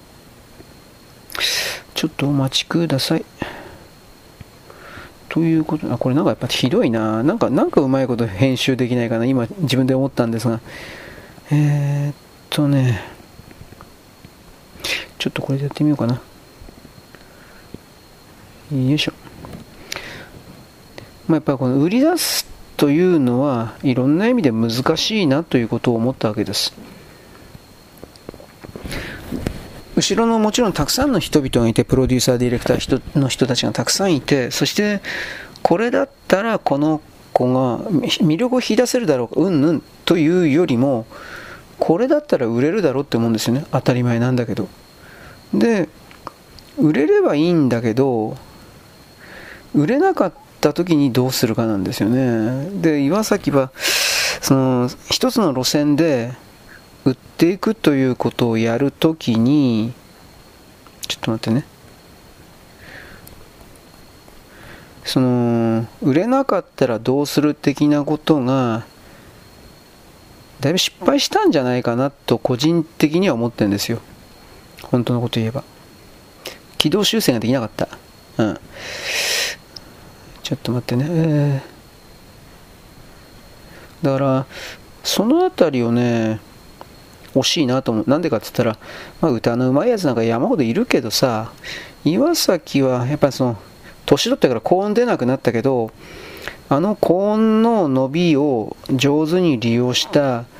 いろんなジャンルの曲っていう言い方ですか。それこそ洋楽みたいな曲も含めてあのー、いろいろ冒険させるというかやりゃもっとなんか伸び上がったというか将来的にね潰しが効いたというかいろんな言葉出るんじゃないかなと思うんだけど僕は岩崎のコンサートとか行ったことないからひょっとしたらコンサートではそういう曲が、えー、余興的にやられていたか知らんけどどうだろうね。これは本当によく分かってないです僕は。ちょっとお待ちください。よいしょ。というわけではい今編集作業やってるんだけどやっぱこれ PC じゃないから辛いなうーん、あ、そっか、これ一応、一応これマウスとかつなげることできるんだったって今思い出した。思い出したけど、マウス取りに行くのもひどいしな。はい、というわけで今、あのー、文章の削除的なものを手で延々と範囲指定しながらやっております。どうなんだろう。やっぱこれ普通の PC がないと文章とかやるのきついな。うんそれをすごく思った。うん、で、まあ、ジュリー、えー、なんかジュリー藤尾じゃなかったの、ジェリーなんとかさんがどうしたこうしたという記事を読んでますけど、うん、まあ、これもどうでもいいって感じだな。ちょっと待ってね。一旦これをちょっと打ち切って、えー、っと、上の方行ってですね、えー、っと、あ、これなん、こううまいこと言ってるかな。どどうかしら。何これ。なんでこんなひどくなってんの。えー、っとね。おこれは若干18、19、20、21あ若干来てんのか。ということでね。えー、っとお待ちくださいお待ちください。あしんどい。えー、っと。中国に対するあもうちょっとあラッキー。もうちょっとしかなかった。中国に対する半導体云々のその辺の話を。よいしょ。よいしょ。いいきついな、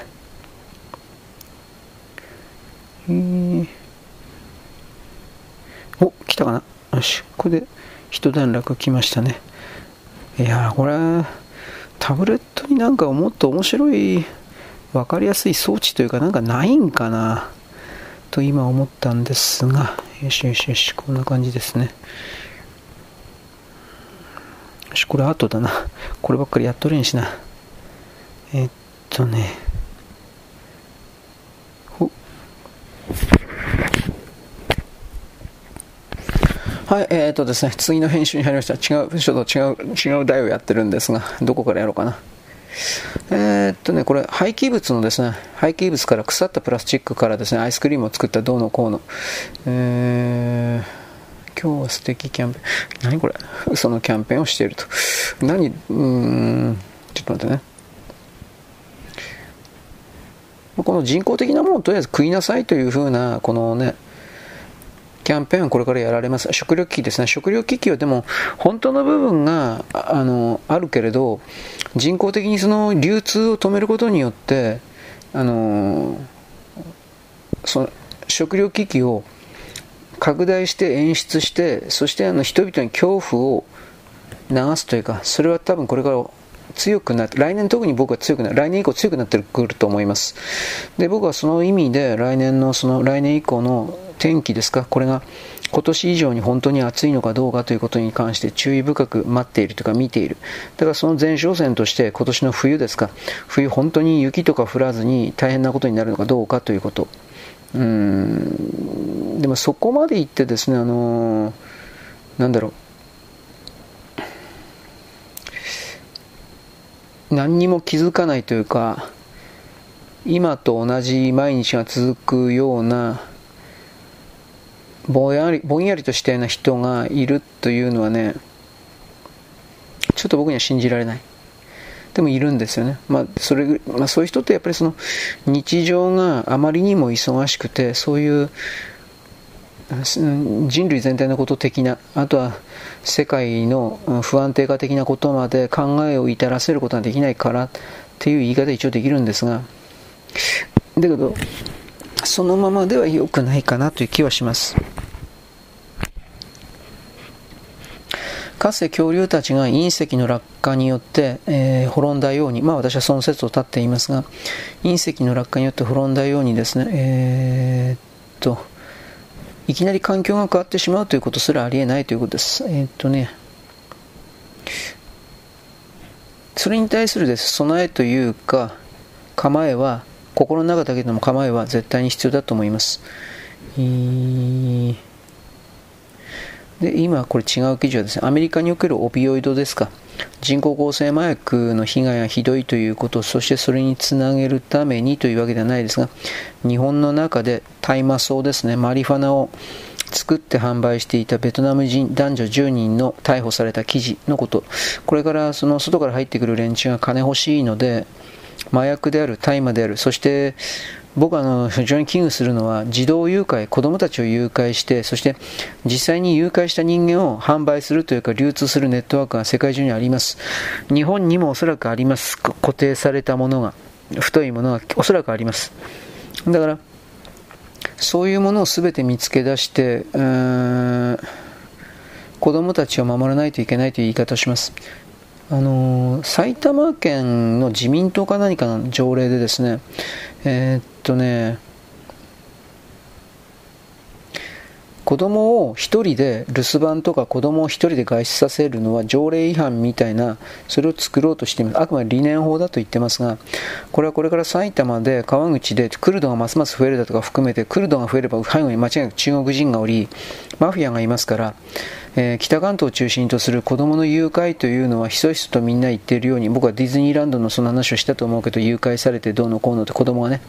そういうことが昔からあって川口の警察関係であるとかその警察につながっているような議員たちも本当のことは知ってるんだと思いますそれは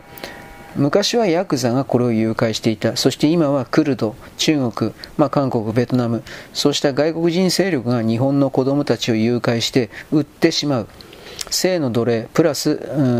内臓臓器を抜き取る、まあ、どっちどっちかわからない。両方もありえるけど。だからそうしたことがあのいっぺんに言えないからまた証拠なしに証拠の提示なしにそれも言えないからうん理念法みたいな形でただ子供一人にするなというふうなうん条例ですか？これをやりたいっていう多分そんな感じじゃないかなって思ってるんですけどね。はい。まあ、埼玉というのがポイントかなと思いました。え、っと、これはちょっと待ってね。何の記事だろうか。あの、会議とか入れながらですね、喋るとやっぱきついですね。これ、このこの作業は僕実は一番きついです、正直言うけど。いや、タブレットでやる分がきついんですね。これ PC でやったらそこまできつくないんだけど、なんでタブレットこんなきついんかな。やっぱ指でペタペタやるからかなと思うけど、えー、と今見てるのはね、韓国の内部で、えー、とランキングが人工的に当然のように操作されていて、そして自分のごひいきの、まあジャニーズみたいな感じがあるんでしょうね、韓国にも。自分のごひいきのグループを、うん、ジャンプアップさせるために、うーんと、なんか再生ストリーミングですか、ストリーミング再生だとか、そういうものを、ちょっと待って、ファンで工作としてやるというか、なんかそうそういう、うん。で、なんか自分のごひいきのものを、上に上げるというかね、ランキング。でもランキングの上にやったら多分その、お金が入るんですかね、これらの関係者に。俺はわかんない。そんなことに力入れても、そう、なんか意味あるのかなと思うんだけどね。えー、よいしょ。まあ、とりあえず、その、韓国におけるそれらのファンクラブ的な人たちの工作を破壊するために韓国の国内問題なんだけど今のところ国内問題なんだけど例えば音を出さないで再生しているという風な動画の再生数はカウントしないだとかそういうことの周知徹底がこれから図られる的な記事。でそれが図られてるから結局今度ファンの方はボリューム1か2の音にしてとりあえずとりあえず再生しろみたいな。なんかそういうの。追っかけることよりそんなことはどうでもいいことじゃないかなと思うんだけど。なんかねガタガタやってますね。はい。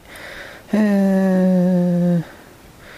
スナックさんがね、あの、男女の性別に関して第三の性なんかないと、ふざけんなみたいなことにですね、言っている。つまりあの、イギリスの支配、本当の支配層は、自分たちが言えば、それはあの、なんていうかな、ちょっと待ってね、差別とかそういう風になるので、インド人に、つまり、色のついた、ちょっと待って、肌に色のついたやつにそれを言わせる。白人が言ってるのではない。ということですね。あのー、それを言わせて、うん、イギリスの中の秩序この場合においてはイギリスはカーストでカーストというかクラスありますよね。貴族だとか平民だとか労働者階級だとか。これを大きな意味で守る。男と女をですねはっきりさせるというのもやっぱりそれはあのこのカーストクラスを守るということに当然つながりますから。うーん、はい。で、スナクさんに言わせてる、あとはインド系の外務大臣でしたね、名前忘れたけど、えー、っと、それにも言わせているというか、ただ、これはやっぱり言うべきなんですよ。なぜならば、男の体のくせに改造手術もしないで、私は女へおほほほほっとやるのは、やっぱりそれは卑怯なやり方ですよ。で、実際それを悪用して、女の体、レイプし、レイプを目的に女に近づいたりだとか、そういうことの事例が報告されており、それは少数かもしれないけれども、あることはあるんで、あることはあるということに関して、我々はですね、えー、っと、それこそ問題視しないといけないんじゃないんですか？少数の人々がそのいじめられてる差別でそんな多分違うと思うけどね。本当の意味に送るそのトランスジェンダー的な人は放置されているのであって、まあ、勝手にやってればっていうそういう状態でありそれで別に全然問題がなかったのになぜその問題がないところに問題があるとするのかなと僕は思う。で問題があるとすることによってえー、っとそこからお金を引っ張ろうという動きでしょうそれはだけで卑怯だなと本当に思う。うんうんうんうん。うん今、ジャニーズね、木村が言った言わない。なんか、木村さんが、拓也さんが、えー、なんでジャニーズの名前を変えるんだ、そんなことは認めないというふうに食ってかかっていた的なことを文春が、文春オンラインが書いたとか書かないとか、なんかそういう記事。木村さん、そんなこと言わんと思うけどな。あの誰だって自分の生活のことを考えるんであり芸能人的な人ってさあの自分はもう潰しが効かないって大体分かってるはずなんで芸能人の人がトラックの運転あの売れなかった芸能人ならともかく売れていた人が例えばトラックの運転手やるだとか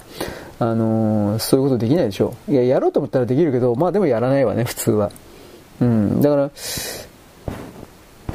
やっぱりそのここで食って死ぬまで食っていくしかないっていうふうに思うわねやっぱり。はい。ということで今台湾のえー、っとね台湾を本当に中国がやるかどうか。リズムで考えればそれはありえない。リズムで考えれば。だけど勢いで考えればあるかもしれない。だけどそういう勢いというかそういう乱暴な戦術使うのであればうーん普通に考えれば持たないんじゃないかな。と僕は思うけどね。で、あの、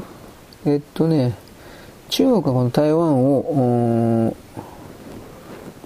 侵略する前の段階において、中国から相当食品材料、食材を、あの購入して外食産業であるとかそういうものに当てているのが日本の現実なんで、これを中国以外のところから輸入するということのルート構築をしてくれということを4日5日前ですか、岸田政権が、えー、っと、あれ、三菱、三井、なんかまあわからんけど、いわゆる財閥系ですよね。日照祝いとかなんかいろいろあるけど、そういうところが一手にやってるわけで、そこに、まあ命令ではないですね、お願いというか、うん、伝達事項してやってくださいとお願いしたというか、なんかそれが一応記事にはなってたけど、多分やっぱそれは煽ってるんでも何でもなくて、結局これは本当にあり得るからそういうふうに動いてるっていうふうに。戦争、戦争の前の段階で、この食料調達に言える、うーん、関わることを首相が言うということは、まあ普通に考えれば、ちょっと待ってね、普通に考えればやっぱり、口では言わないけれど、やっぱりそれは、だいぶやばい状態なんだよ、今は、と。そうとしか考えられないですね、本当のこと言えば。僕としてはね。はい。ちょっと待って、なんかいろいろやってんだけど、追いつかんね、本当の話で。はあ、まあ、これももうちょっと数減らしゃいいんだろうけどね、どうすりゃいいんだろうか。はい。えー、あ、これ系、なんか押収した、押収した動物がどっか行っちゃったってやつですね。遺失物でペットを預かっていたけど、えー、っと、その委託先がもうどこかに、ね、やっちゃったかわかんないっていう風な。で、僕、これを、この記事読んだ時ね、山の中に逃げてる犬っての話したと思うけど、山の中にね、2、3匹野犬がいることあるんですよ。でね、高知県なんかね、結構犬放し飼いなんだって。まあ、多分猿とか出るからかなと思ったけど、だそれはそういうの見てるからかもしれんけど、他の地域でも俺は見たことあるんで、放し飼いってことは、それは多分放し飼いってことはないから、逃げてきたか、こういうペットショップで処分に困った業者が山に捨てたんじゃないかなと思うんだけど、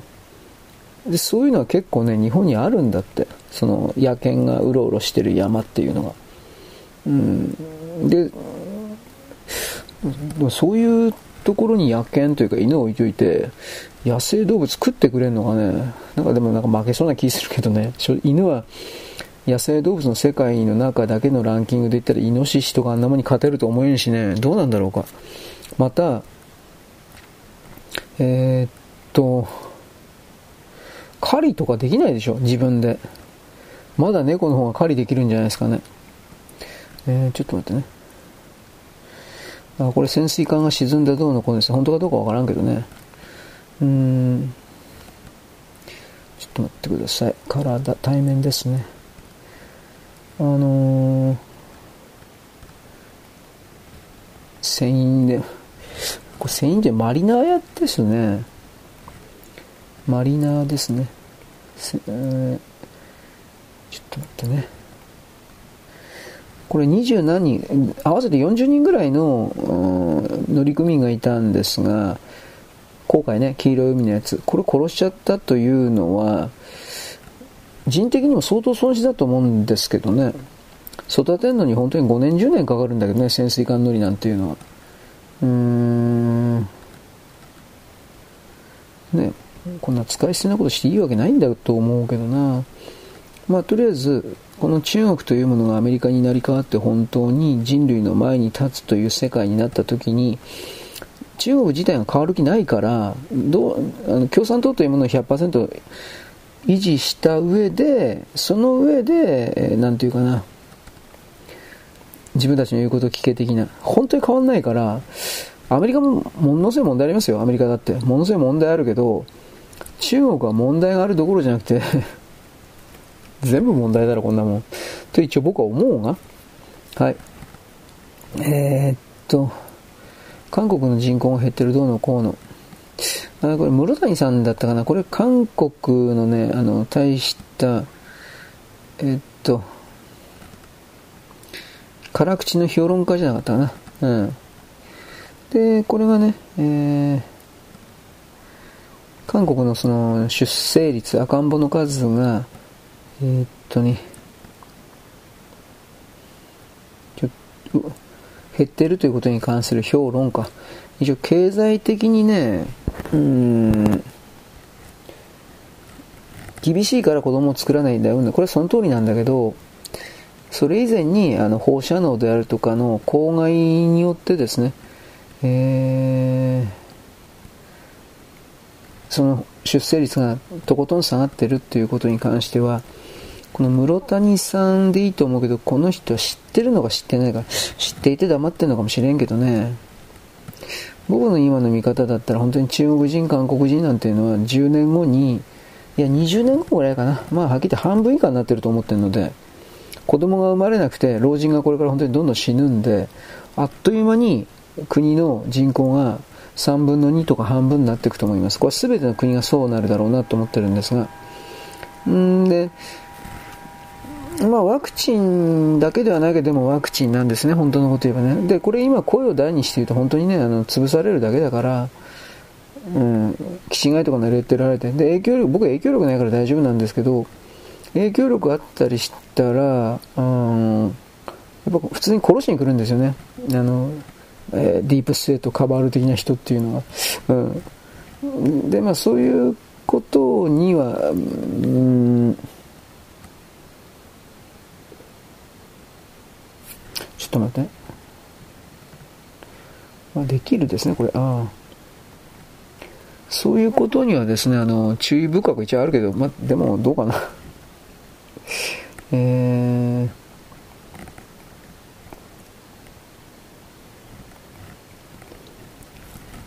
ー、うん、中国の体制がね、これから守られないんじゃないかという記事ですよ。で、各企業がガードマン的に武器を持った兵隊を常駐させる。私的私的軍隊を企業に常駐させて、デモ隊がやってきたらこいつをぶち殺すという風な準備をしているという風な、そういう備えの記事です。それがいい悪いか僕はわからんけど、まあよくはないでしょうね。中国の場合は本当に一般大衆に対して天安門でやっちゃったけど、じゃあこれからやらないかって言ったらそんなこと全くないんで、やるでしょ。だから、うーん、その時に中国の国家、まあ、揺れるかなでもギリギリまでやらんとは思うんだけど、はい。えー、っと、これ企業ですね。まあ、あの、この記事に関しては韓国のね、えー、半導体を採用した新しい iPhone というのが2世代前、3世代の低い性能のものだった。それしかできなかったんだろうし、それだけのコストのしか背負うことはできなかったんだという言い方をします。私さっきほらあの、アメリカは国家安全保障の確保のために、えー、っと、台湾、台湾、韓国すら含めて中国と深くつながっているような地域を切り捨て、コントロールできる日本にいろんな半導体の先端企業を教えるということ、プラスアルファ、インドとイスラエルに徹底的に投資をして、日本もそうだけど、インド、イスラエル、日本に徹底的に投資をして、この中国、韓国、そして台湾はまだ保留だけど、中韓台のこの儒教圏の連中からの距離を半導体に関しては取らなければ、自分たちの国家の覇権が維持できないという相当の危機感を持っていろいろやってるわけです。だから、うーん、まあ、どうですかね。あちょっと待って、数数えて。3、3、9の12の15の16全然全然足んないですね。もうもうちょっと頑張らないといけないけど時間ねえな。これ今日はダメかな。うんまあいろいろとですね、えー、ジャニーズの思惑通りにならなかったらならねえだろうなこれ。えー、うんうん。あこれはフィッフィットと言われる会社がジャニーズのなんか質問リストを作ってどうのこうのの記事ですね。まあこれフィットという会社どこまで正しいと思いますけどね。望月磯子みたいなのがいっぱいいるのが芸能界だから、芸能界の記者たちだから、そんなもんに彼らにとって都合の良すぎるフリーハンドを与えるっていうのは、まあ、ジャニーズを含める企業価値を下落させることになるんで、それはやっぱりいろんな意味で何もできない、ね、あの防御策を取るんじゃないですかね、普通の常識で。はい、ちょっと待ってくださいと。えー、これは、えっとに、北朝鮮の女子プロレスか。あ女子、女子レスリングか。うーん、なんか不平不満かな。なんかそれに関して、日本の選手に負けたということに関してクレームをつけてるけど、相手にされなかったというふうな、これは、おそらくさっきも言ったけど、北朝鮮はロシアの接近をだいぶ強めてるので、警告の意味を込めてそういう嫌がらせを多分やってるんだろうなという言い方を僕はします。なんとも分かりませんが。なんかね、ちょっと待ってね。よいしょ。まあ、いずれに、ちょっと待ってください。いずれにしてもですね、その、権威主義的に偉いとか偉くないとか、それを確認するために、こういう、うん、なんていうかな、嫌がらせという言い方か、それを恣意的にやるっていうのは、まあ、そのその国家の力が強い場合はみんな従うだろうけど弱くなった時に国家の力が弱くなった時に3倍も4倍も5倍も10倍もにして返されるんだということに関して中国の関係者はどうも理解が、まあ、ないだろうね。傲慢なままなんだろうね。というふうなことを僕は一応思います。のでそれでは良くないんじゃないかなということなんですが、はい、とりあえず一旦この辺にしとこうかな。はい。よろしく。ごきげんよう。現在は2023年の10月のですね7日の土曜日であります、えー、何言えばいいですかね？戦争がどうのこうのウクライナと、まあ、これねもう一応外信というかあっちのですねうさんくさいものも全部含めてですねいろいろ情報を集めたつもりなんですがやっぱりあの大きく停戦したい側とそうじゃない側にアメリカで割れているということ、まあ、ヨーロッパも当然そうなんですよ。冬になるでしょう。やっぱりあの今年の冬は多分寒いんです、多分だけど、ヨーロッパはね、日本は知らんけど、でそのことでロシアの石油を、うん、大量に必要としているという状況が去年もそうだったけど生まれる。で去年はなんか不思議なことにですね一時期一定期間1週間か2週間か知んないけどあんまり寒くない日が続いてそんなにも投資者というものが今日にが出なかったという話なんですがこれも僕たちは結局公開情報を見てるだけだから本当かなと思いながらですねいろいろと考えていくだけのことでしかありません。はい。でえっとですね、えー、まあ、ジャニーズのこともだいぶいい ジャニーズ山ほど出るけどね。芸能関係においてですね私さっきおはがきちらっといただいたんですが昭和の時代においては普通の高校大学出ていないような形で芸能界で売り出すような女なんていうのは男なんていうのは体売ってなんぼだと。何人の人間と性行為をしたのかどうのか。で、え何人の男とやるだけやってそこにのし上がったのかということが当たり前で普通の人々はそんなもん常識だから何今のやつらは騒いでんのかみたいな。こういうですねおはがきをいただきました。僕はですね反論します。何の反論かというとあなたのですねあなたたちのその言い草本当なら、えー、僕に送る松田聖子であるとか中森明菜とかですね、えーと、河合直子はやりまんになってしまいます。僕はあの3人はやりまんではないと信じているので、ね、岡田奈々とねあの安西マリアとかでも僕今調べてるんです。安西マリアエロいわ。調べてるんですが単なるやりまんの女になってしまいます。でそういうことを言うとですねきっとねあのそういう高齢世代というか昭和の人たちは当たり前じゃない。何言ってんの？何甘っちょろいこと言ってこの坊やはうふふみたいな。怖い。女怖いわ。ということを僕は思ったりするんですけれどもそうですか。芸能人はやりまんですか？松田聖子は昭和の女なんですけどやりまんだったんですか？というようなことを僕は強く問い詰めます、まあ、松田聖子やりまんって言ったってそんないいから出してねえじゃん。はっきり言うけど。でもでもやっぱりそうだったんですか？ということを僕はきつく問い詰めます。河合直子は、河合直子もそうだと僕は一瞬言いそうになって、河合直子、この間も言ったけどね、ものすごいいい体してますよ。これ、こいつはなん、どん、な、な、グラビアガールが、グラビアガールなんですよ。どう見たってグラビアガールなんですが、歌下手じゃないんですよ。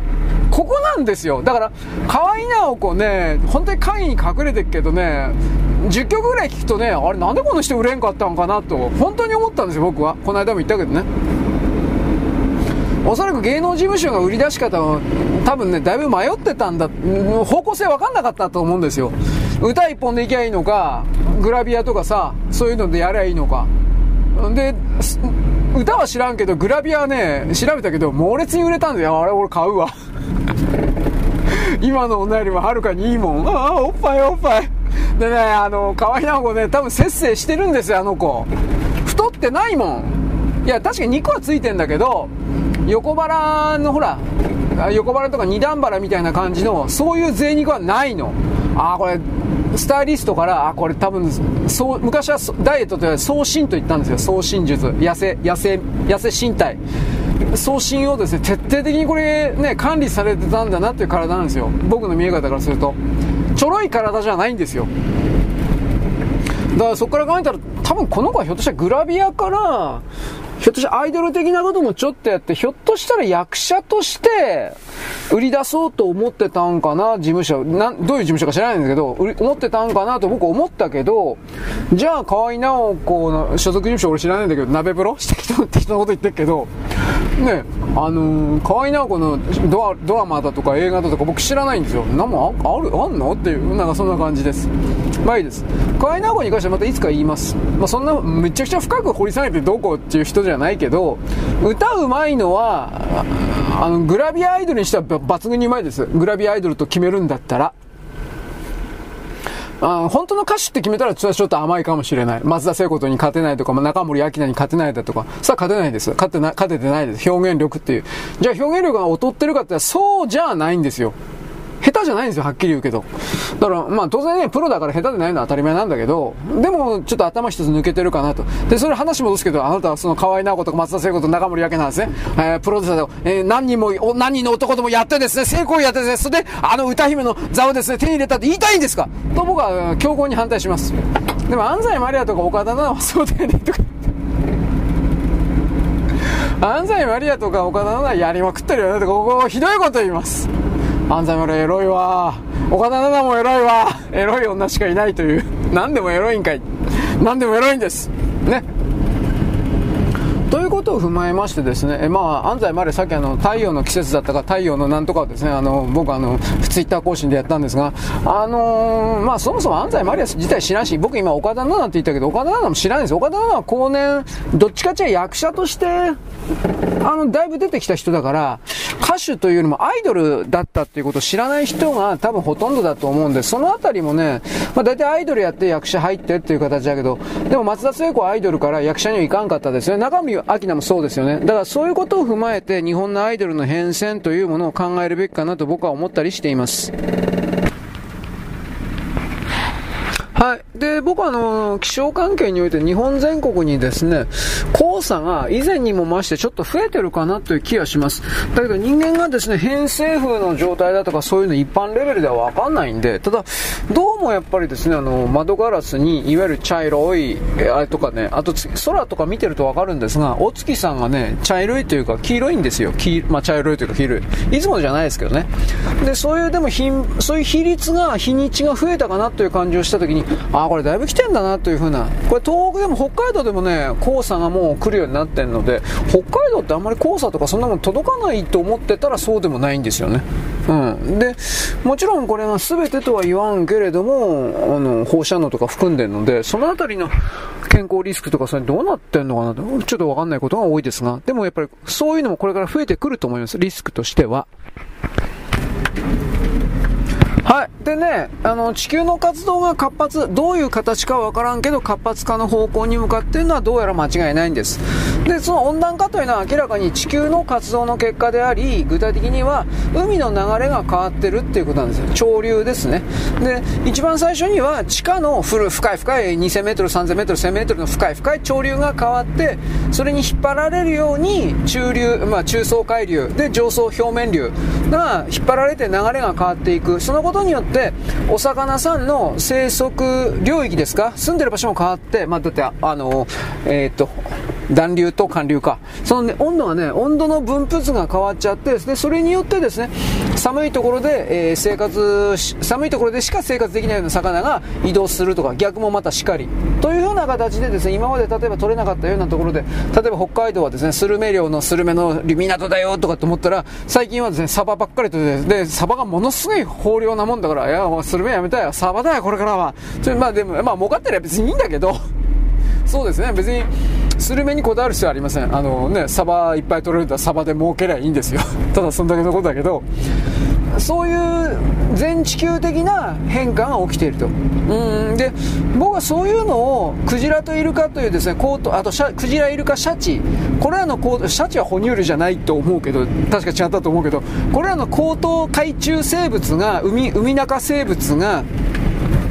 どのような生息環境の移動変化をしているのかということに関しても実は興味があるんですが、あんま深く調べてないんで、なんか住んでる場所変わってんじゃないかという、あの、子育ての場所と産卵、産卵ではないか、まあまあ、出産か、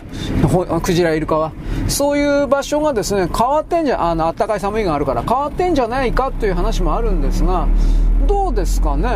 うん。だからその部分を日本は実は独自に、えー、南氷洋ですか？ああいうところでクジラとフィヨンとか言ってこうね、調査方言とか出てくると、それついでに、ついでにかそ、あの、どっちかという調査方言というのはその、クジラの生息域がどこなのかな？というふうなことを調べるために、真面目にやってたわけです。でもそれをやられるとですね、あの、海中にそんなピコーンピコーンとかでやるでしょ？そうすると、潜水艦見つけちゃったり、ね、潜水艦のための、あのー、固定ソナーとかあるんですけど、海中に。そいつを見つけちゃったりとか、都合が悪いんで、えー、日本のクジラはダメだみたいなことをやってたわけです。オーストラリアとかなんかいろいろが。オーストラリアもオーストラリアで、例えばあの南極に向けてのあの辺の海域は自分のところの海だということで、いっぱい海底にですね、センサーとか設置してるみたいなんですが、詳細はわからん。でも、まあしてるでしょ。どう考えたって。だ各国がやっぱ軍事的領域にあの民間の部門でも何でもいいけど引っかかってくるとそれはですねあ俺のとこ来んなよとなるわけです。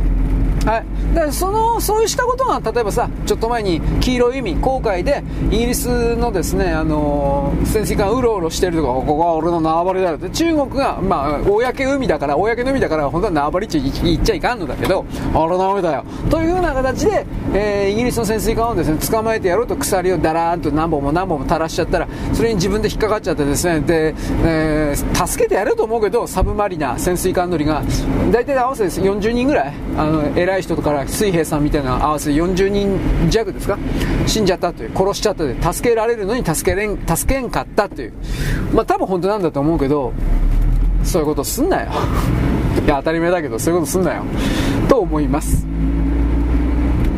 はいまあとりあえず置いといて地球のそのね温度分布がやっぱり大きく変わっていくっていうのが、あのまあ、全体は多分温暖化傾向なんで、灼熱化傾向なんです温暖あのそれは。だけど局所的にものすごい寒いところができたりするっていうのが、これも原因がよく僕は分かってないんだけど、現象としてはそれはどうも本当みたいなんですよ。とんでもなく寒いとかなんでか知らないけどできるみたいな。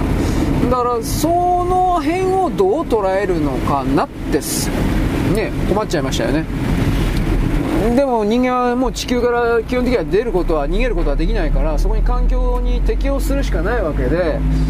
うん本当はねこんなウクライナとかロシアの戦争だとか、ね、中国は一番でみたいなこんなことやってる場合じゃないんだけど地球という表面上に住む我々は。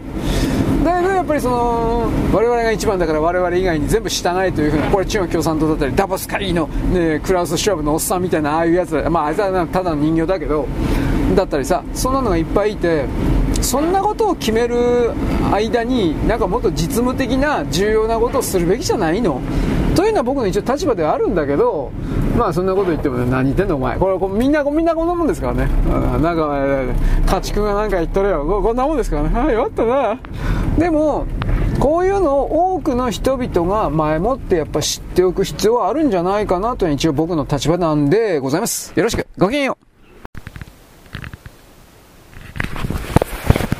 現在は2023年の10月の7日のですね、えっとね、土曜日であります。えー、っとですね、私、あの、さっきアニメまとめサイト的なものをちらりと見ていたんですが、えっとね、僕全然見たことないんですけど、プリキュア、名前は知ってます。プリキュア、プリキュアという、まあ、あの、魔女っ子アニメ、魔女っ子は、まあまあ、そんな変身してどうのこうのってアニメあるんですが、それが一応毎週日曜日やってます。で、これはいいとして、えっとね、プリキュア、放送開始20周年か30周年か、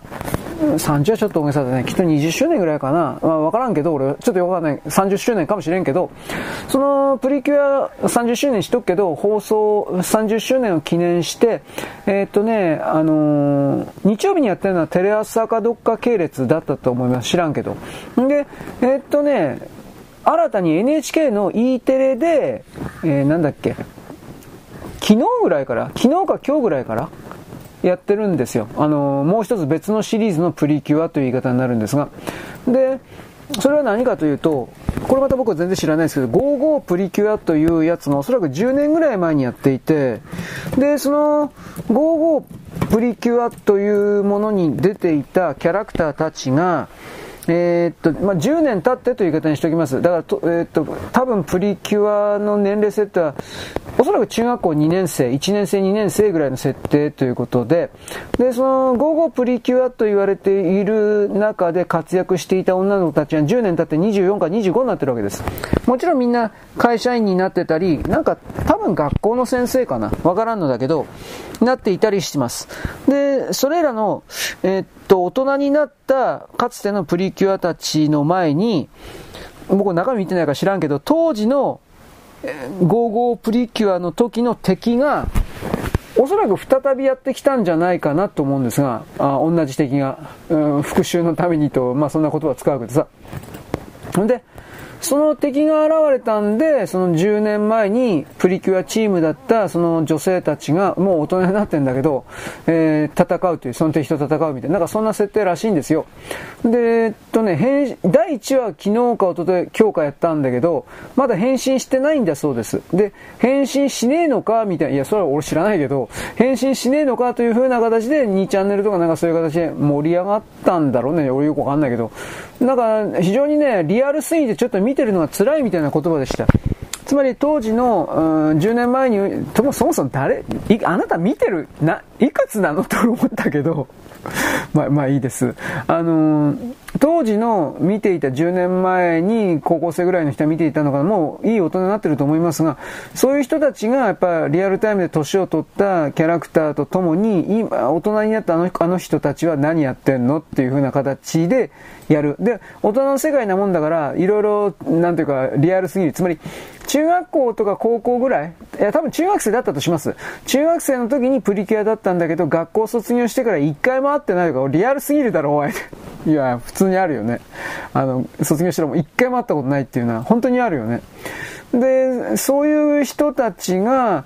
えー、と、敵が現、まあ見てないからわかんないですよ。敵がとりあえず現れたということで、まあ、その、なんだろうね、誰かが呼んだの？呼んだかわかんないけど、5人組がまた集まって、そしてですね、えー、敵に立ち向かうっていう言い方になるんですか？なんかそうらしいんですよ。で、第1話は返信しなかったということなんですけど、うーん、まあ、NHK だからね、NHK だから逆に視聴率とかそんなもんなくったって、一応最後まではできるでしょ。最後って言ったって13話か、26話かわからんけど、まあいいとこそんなもんだと思うんですが、プリキュアって本当は1年間やってるんですよね、民間って。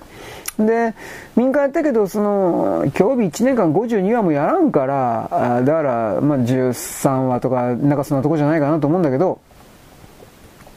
これあの一つ、ビジネスの形としては、今、当時子供のね、時に見ていたアニメの人たちが今いい大人になってお金を持ってると。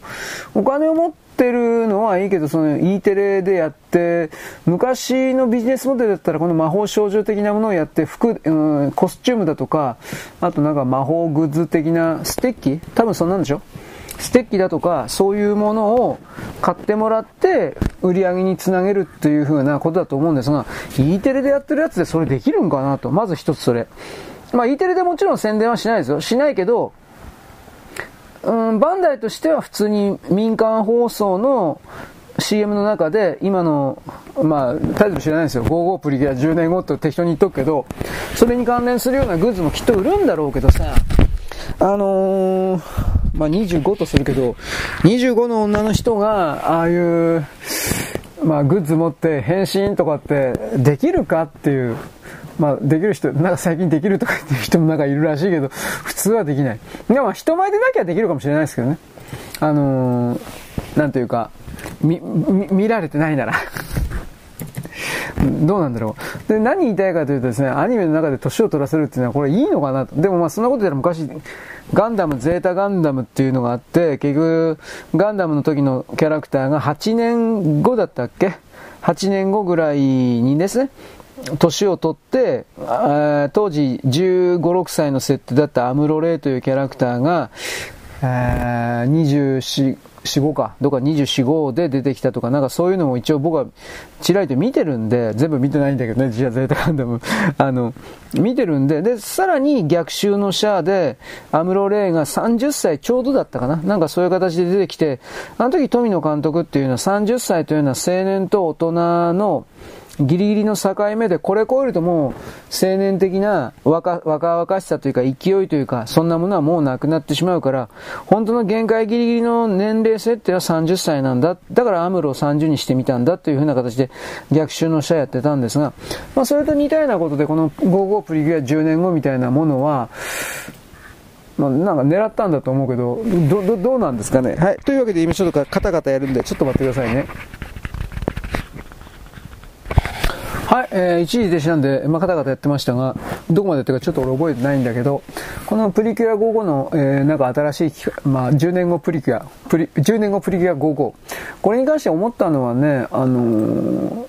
ー、プリキュアシリーズって僕は他のアニメサイトでちょっと見たのは、さすがにどんどんとね、売り上げ下がってんだって。あのー30年 ?30 年しとくけど、30年前からやってっから、制度疲労を起こしたというか、まあそういう言い方だと思うんだけど、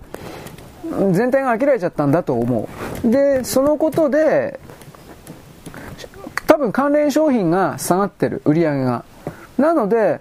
うーん、あと、プリキュアそのものを全く見ない、知らないという子供さんが増えたんだと思う。あ、女の子が。結局、売り上げが減ったということはそれが全てでしょ。あんなもん男の子は、男のね、少年は、プリキュアのステッキだとか、なんかコンパクトミラーだとか、そんなもんいらんから、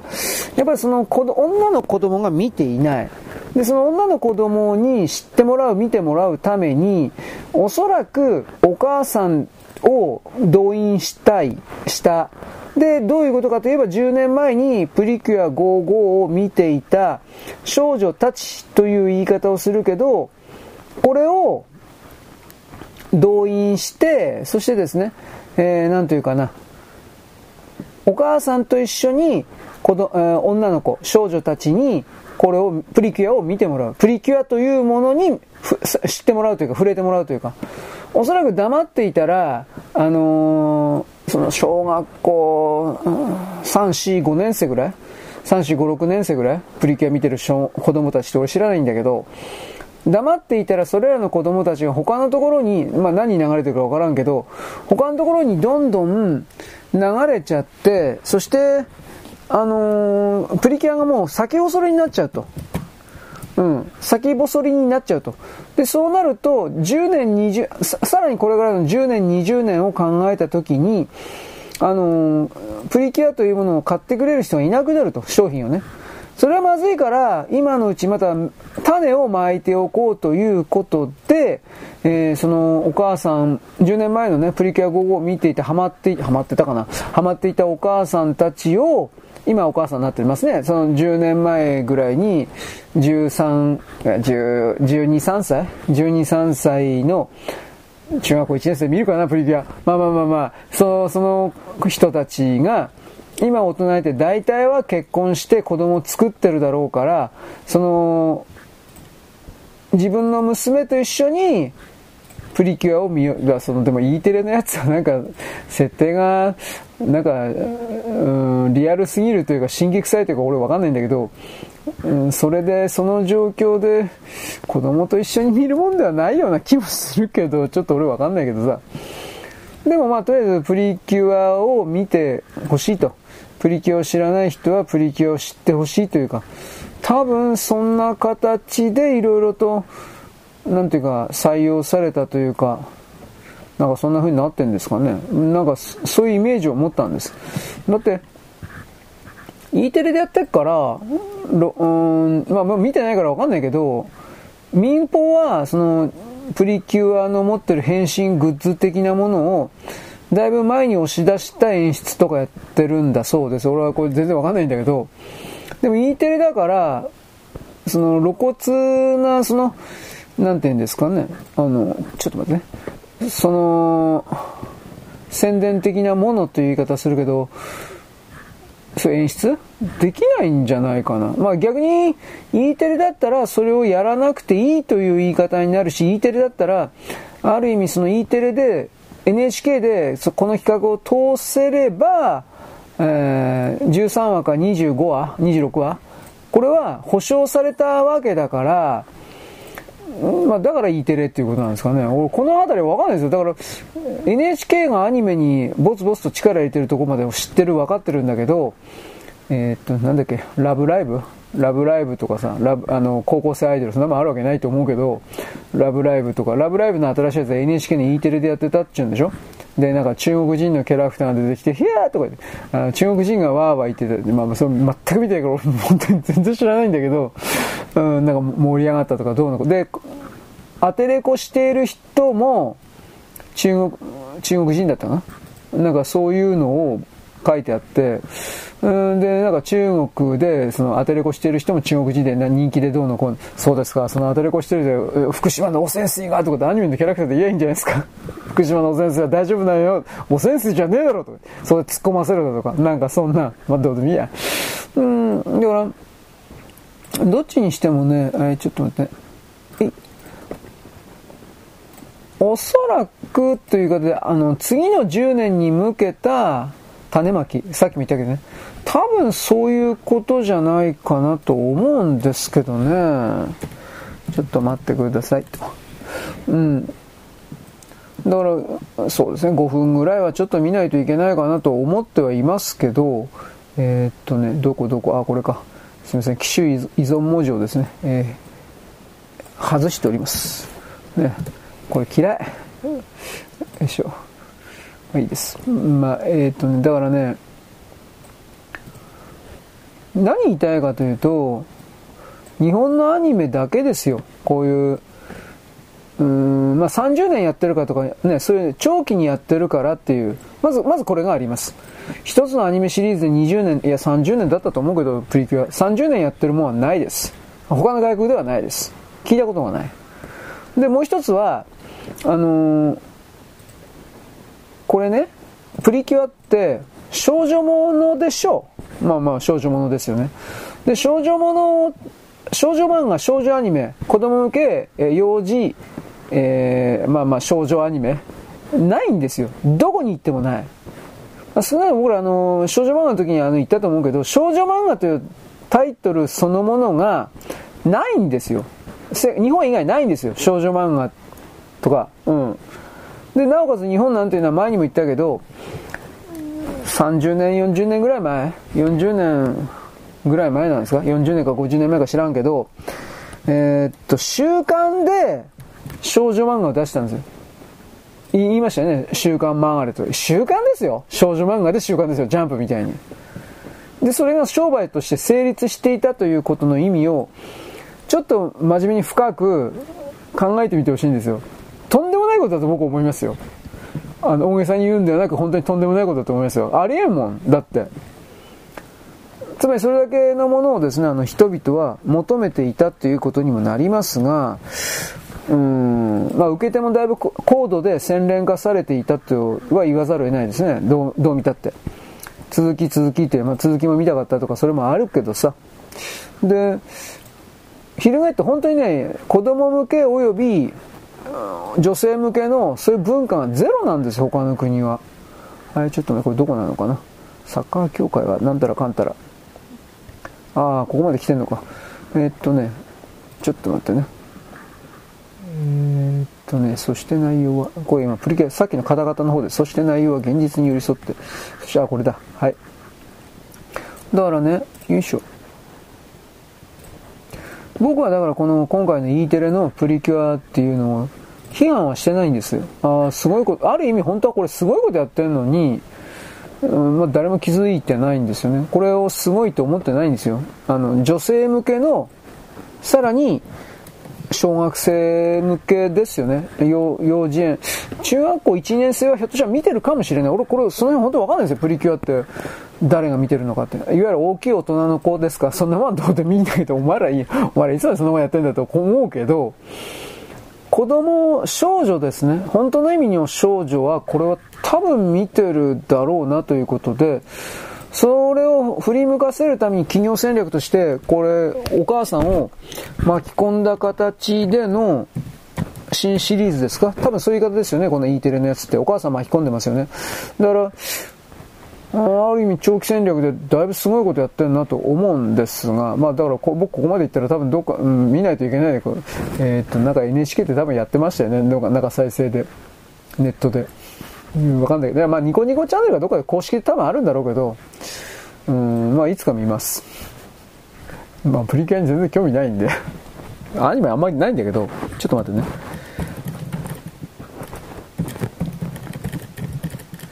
ということで、よいしょ。まああのー、昔やってたアニメを今の技術で再びやり直すということにおいて需要がやっぱりきちんとあるということ。まあね、ルローニケンシンとかあるけどね。で、結局、今、ようやく30年か40年遅れて世界の人々がアニメというものを見てるわけですよ。40年ぐらい遅れてますね、どう見たって。ということは、アニメの見方も知らないんですよ。で、アジアの連中がね、中国人とかマレーシアとかインドネシアとか、特に韓国人とか自分たちが元祖だって言ってるけど、あいつらが本当の意味で、あの漫画であるとかそういうものを愛してる。愛してる？またすご、すごいと思ってる？それであるんなら、ちょっと待ってね。えー、っと、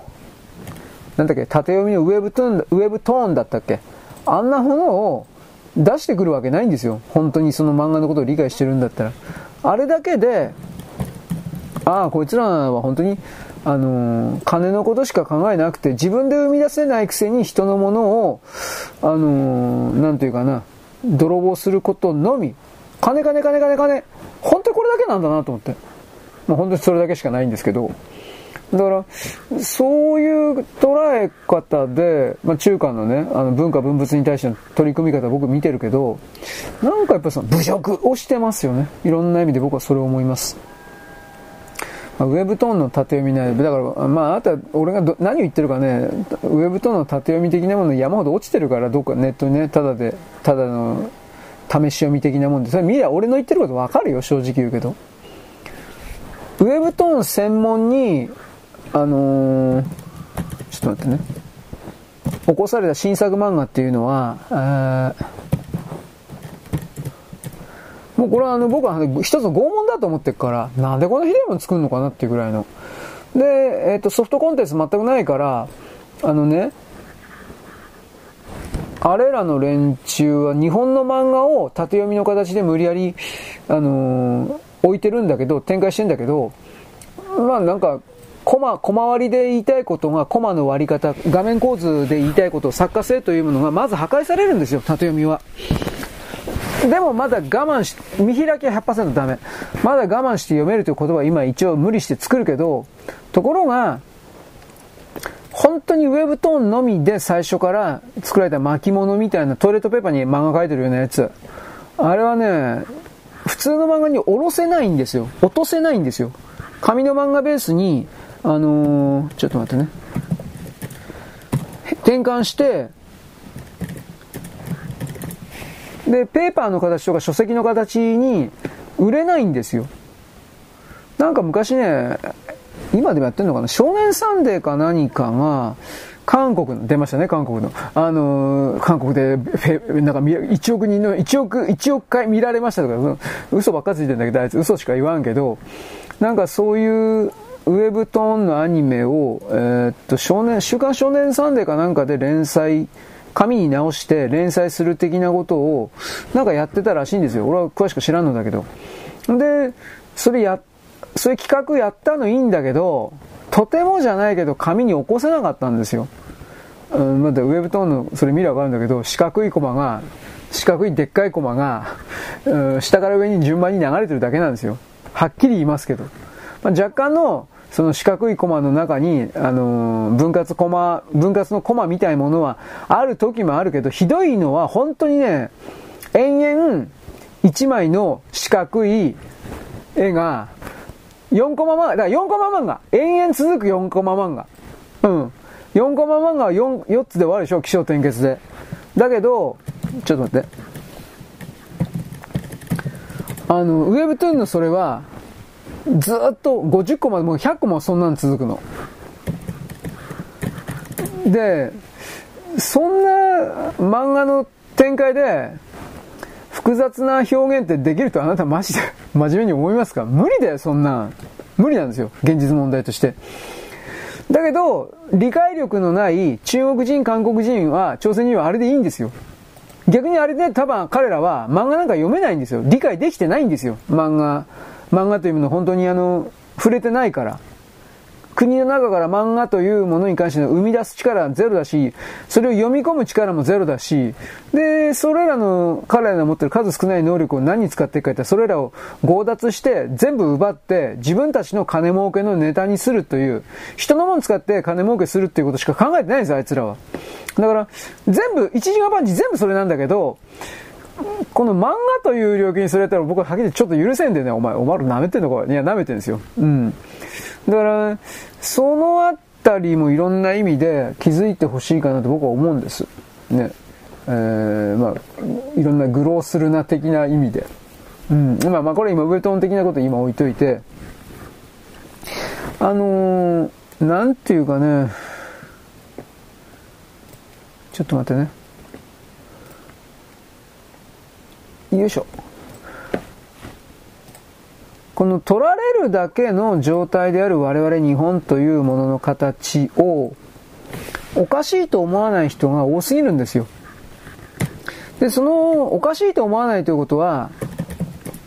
自分の持っているエネルギー的なものを奪われても構いませんと許諾許容している、許している状態であり、それっていうのは、自分自身で自由性を獲得するという決意意志からものすごく離れているところであり、私は奴隷になりますとずっと言い続けてる人たちなんですよ。それは自由性を確保、獲得するという、これからの地球のテーマからすれば、明らかに、あのー、それこそあってはいけないことなんです。本当に。まあね、生き残りたいならっていう言い方になるんですけど、だけれども、うん、なんていうかな、なんかみんなぼんやりしてますよね。ぼんやり生きてるというか考えてないというか、考えるだけのエネルギーがないんだろうけど、そういうのも全て改めるべきだろうというのは僕は一方的に言ってるわけです。まあ、僕はこんな風に熱くなったって、いや、熱くなったりふりしてるだけど、うん、だけどどうにもならんけどさ。でもやっぱりその自由性を獲得という意味のことはちょっと真面目に捉えてほしいかなと僕は思っております。はい、よろしく。ごきげんよう。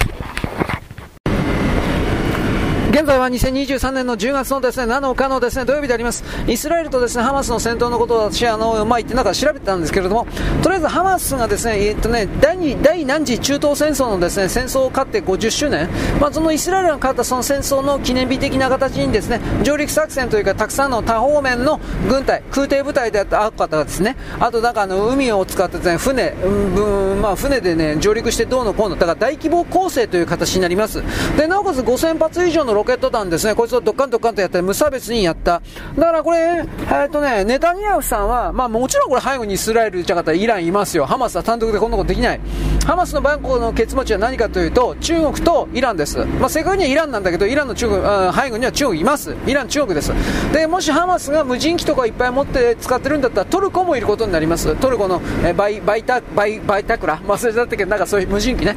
で、そこからですね、あの、ネタニヤフさんは国民に戦争宣言を言いました。つまりこれから戦争で、ハマスが我々に戦争を吹っかけてきた。つまりあの、事実上のですね、えー、完全なる正式な宣戦布告ということじゃないかなと僕は思います。まあ、僕、ここまで完全にですね、読み切ってないんですが、今の僕の判断では、いわゆるハハマスは国じゃないからね、でもまあ一応宣戦布告をしたと、国として。ということで、報復をすると、確実に。だから、あの、イスラエルというのは、内部の国家、もう山ほど小さな政党があって、全然イスラエルというのは、もう、もう、みんな仲間、仲悪くて一致団結だから絶対しないんだけど、しないんだけど、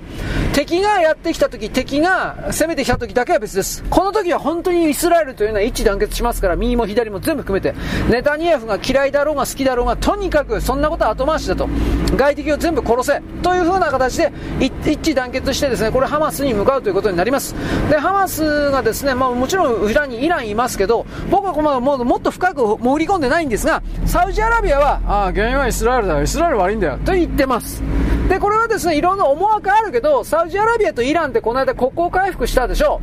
で、えっ、ー、と、イランと波風をあんまり立てたくない。あのー、イランのこと頭をなしに、イラン悪いに決まったんだろ、お前、イスラエルとかという風に言っちゃったら、サウジアラビア、つまりイスラム教の名手がリーダーを気取るサウジアラビアが、ああろうことがユダヤ教の味方をしたということになります。ユダヤ教の、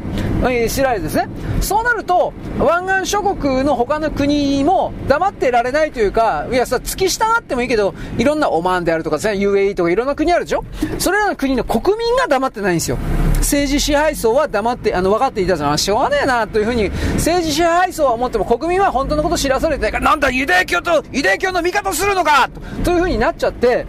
で、結局ですね、サウジアラビアとしては、イラン、イランはね、あの、宗派違うけど同じイスラム教だから、イランの方が、本当は多分ね、イランの方が突っかけたんじゃないかなと俺思ってるんですが、ハマスの方がね、先に。だけど、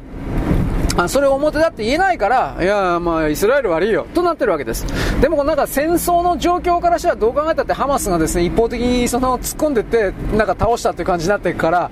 なんかちょっとサウジアラビアは、なんか歯切れ悪いなと思いますが、この辺は正直わかりません。で、でもどっちにしたってですね、あのー、なんというか、あのー、戦争の火種がですね、大きくなるような感じはあるんで、ちょっとこれ中止、注目していたいです。ちょっとやばいかなと個人的には思います。あの中東地域における不安定というのは誰もが望んでいません、はっきり当たり前ですよね、だってなんだかんだ言うけれども、やっぱ石油資源というものがありますから、ここで例えば核戦争なんか起きちゃった場合においては、油田がですね放射能汚染されて、人類は油田というか油を大きく失うことになります、だから基本的には中東においてはですね巨大な戦争にならないように、これに関しては裏側で米国とロシアがいつもずっと中東戦争の頃からですね裏側できちんと話し合いをして、自分たちの配下のグループたちを大きく、えーとね、仲仲間割れというか戦争しないようにに影響力を行使していました。でもアメリカはこんなふうにぐっちゃぐちゃでしょう。でロシアはロシアで、えー、なんていうかなウクライナ戦争してるでしょう。ただハマスの立場からすれば今がチャンスなんですよ。逆の意味で言ったら。イスラエルのケツを持っているアメリカがぐっちゃぐちゃであると。で、えー、っと、本来なら戦争を止めるようなロシアにおいてもですね、えー、なんていうかシリアとかなんかいろんな国があるけれども、それをですね、止める、なんていうか力余裕がない。そうするとハマスという、あれテロ組織ですよ。ハマスとかヒズボラと言ってるけど、テロ組織なんです、これは。これが、これにとっては俺たちのチャンスだよ。というふうな形でですね、大規模攻勢に出た。じゃあこの大規模攻勢の裏側に誰か、誰がどう見たって中国なんですよ。こんなもんはっきり言うけど。ね、中国なんですよ。ロシアとアメリカの影響力をぶっ壊して中東はこれから中国のものになるんだ。もう明確なんですよ。まあ、それにおいて過去のですね彼らのさまざまなエゴ民族的なですね復讐だとかあるか知らんけどこのハマスの動きというものを大きくするとやっぱ危険かなと本当に危険かなと僕は思っています。中東というかイスラム教の勢力というのはしつこい。恨み深い。200年前、300年前の恨みを、今荒らすんだ昔の先祖の恨みを、やめてくれ、そんな本当に。こういう人たち、まあ、朝鮮人も中国人もそれありますよね。キリがない、そんなこと言ってたら。だけど、彼らはキリがあるんですね。我々の、なんだっけ、復讐が、うるせえよ、お前、お前らの復讐なんか聞いてねえと思うけど。はい。そんなわけなんで、えー、この中東においての大戦争大戦争にならないように我々は注視、えー、岸田首相じゃないけど注視する必要が本当にあると思います。しつこいけどね。はい、次。あ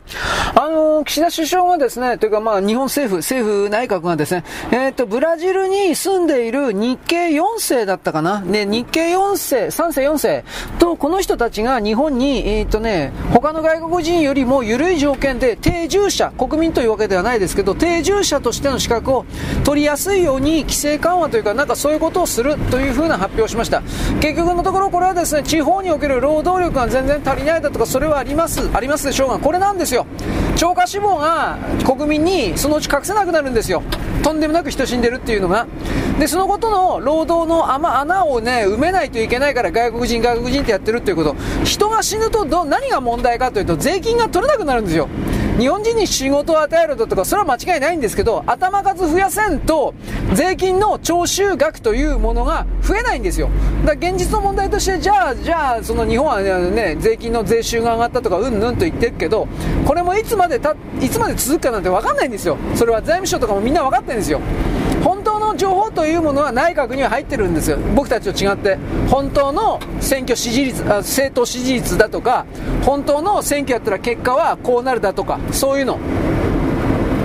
だって内閣っていうのは基本的にほら、なんだっけ、スーパーコンピューターの K でしたっけ、京都の京都書いて K、これはっきり内閣が優先的にこれ使えるんだもん、正直な話だけど、でスーパーコンピューターだけじゃないけどね、いろんな本当のリアルな調査、人を使ったリアルな調査とかなんか本当に持ってるので、政権与党におけるその有利さというのはこの真実情報をどれだけ持ってるかなんですよ。野党がいつも弱いというのはこれを持ってないからぶっちゃければそういうことなんですよ。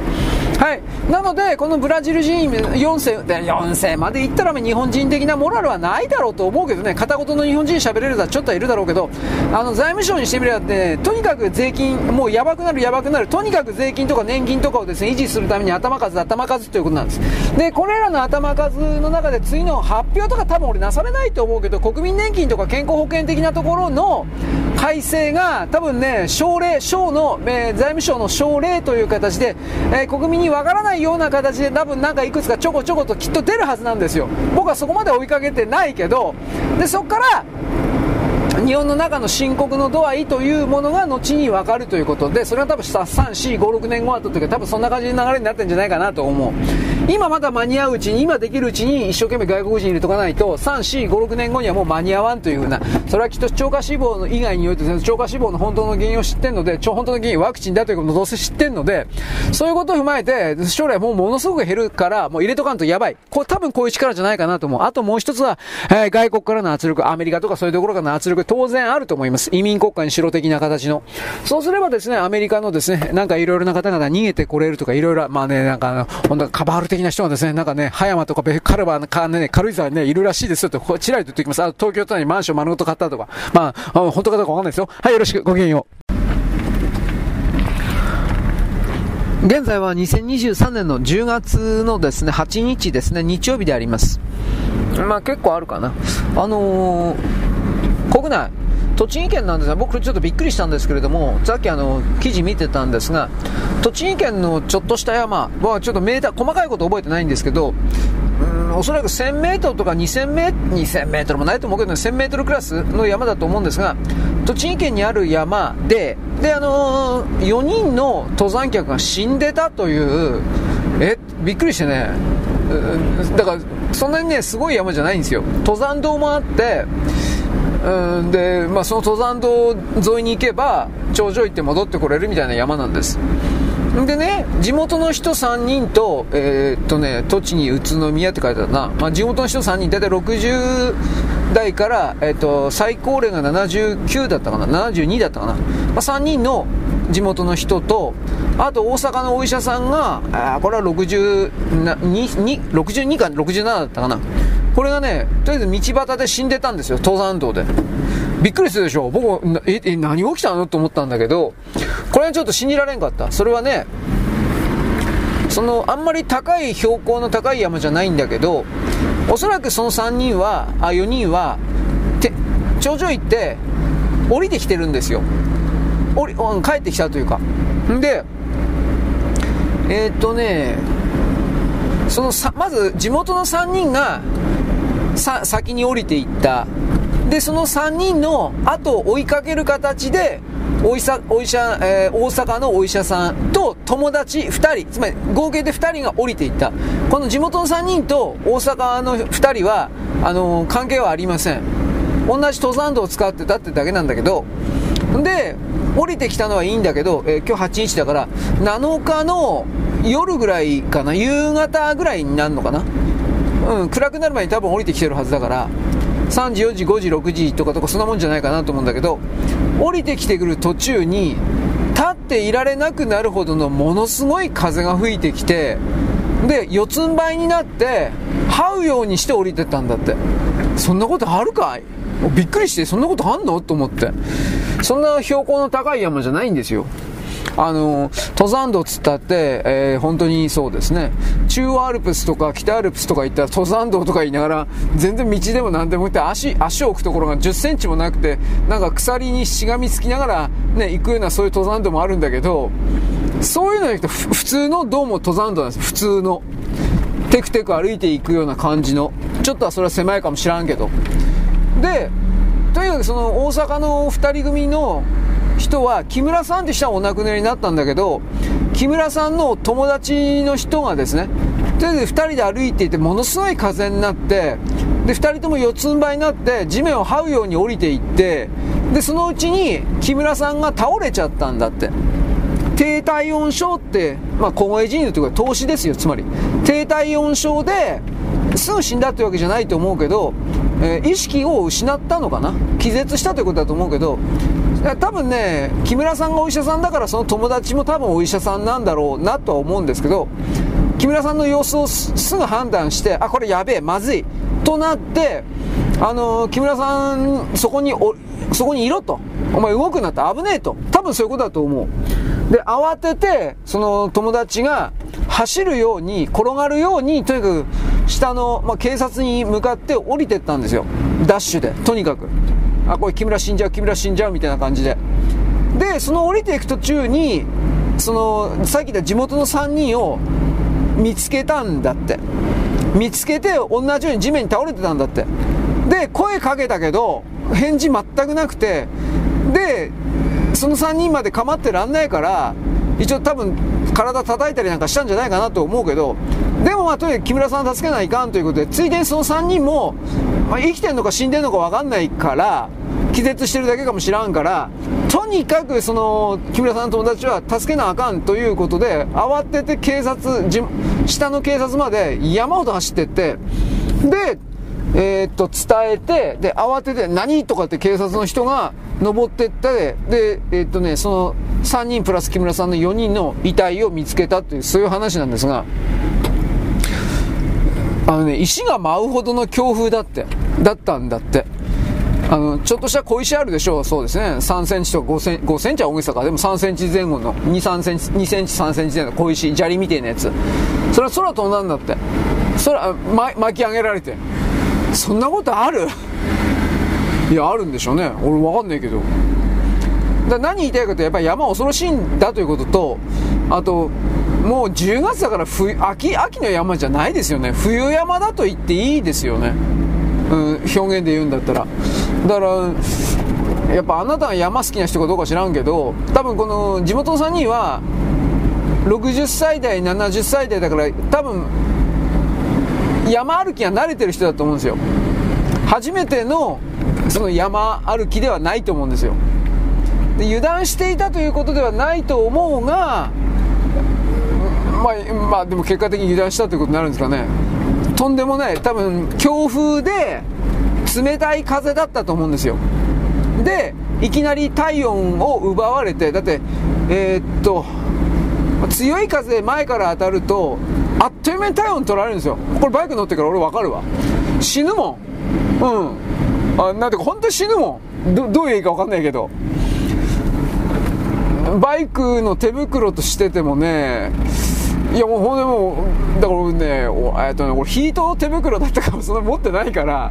軍手2枚、軍手2枚やったのに革手袋やってね、それでね、ああ、死ぬ死ぬとか、そう、そういう世界ですよ、本当に。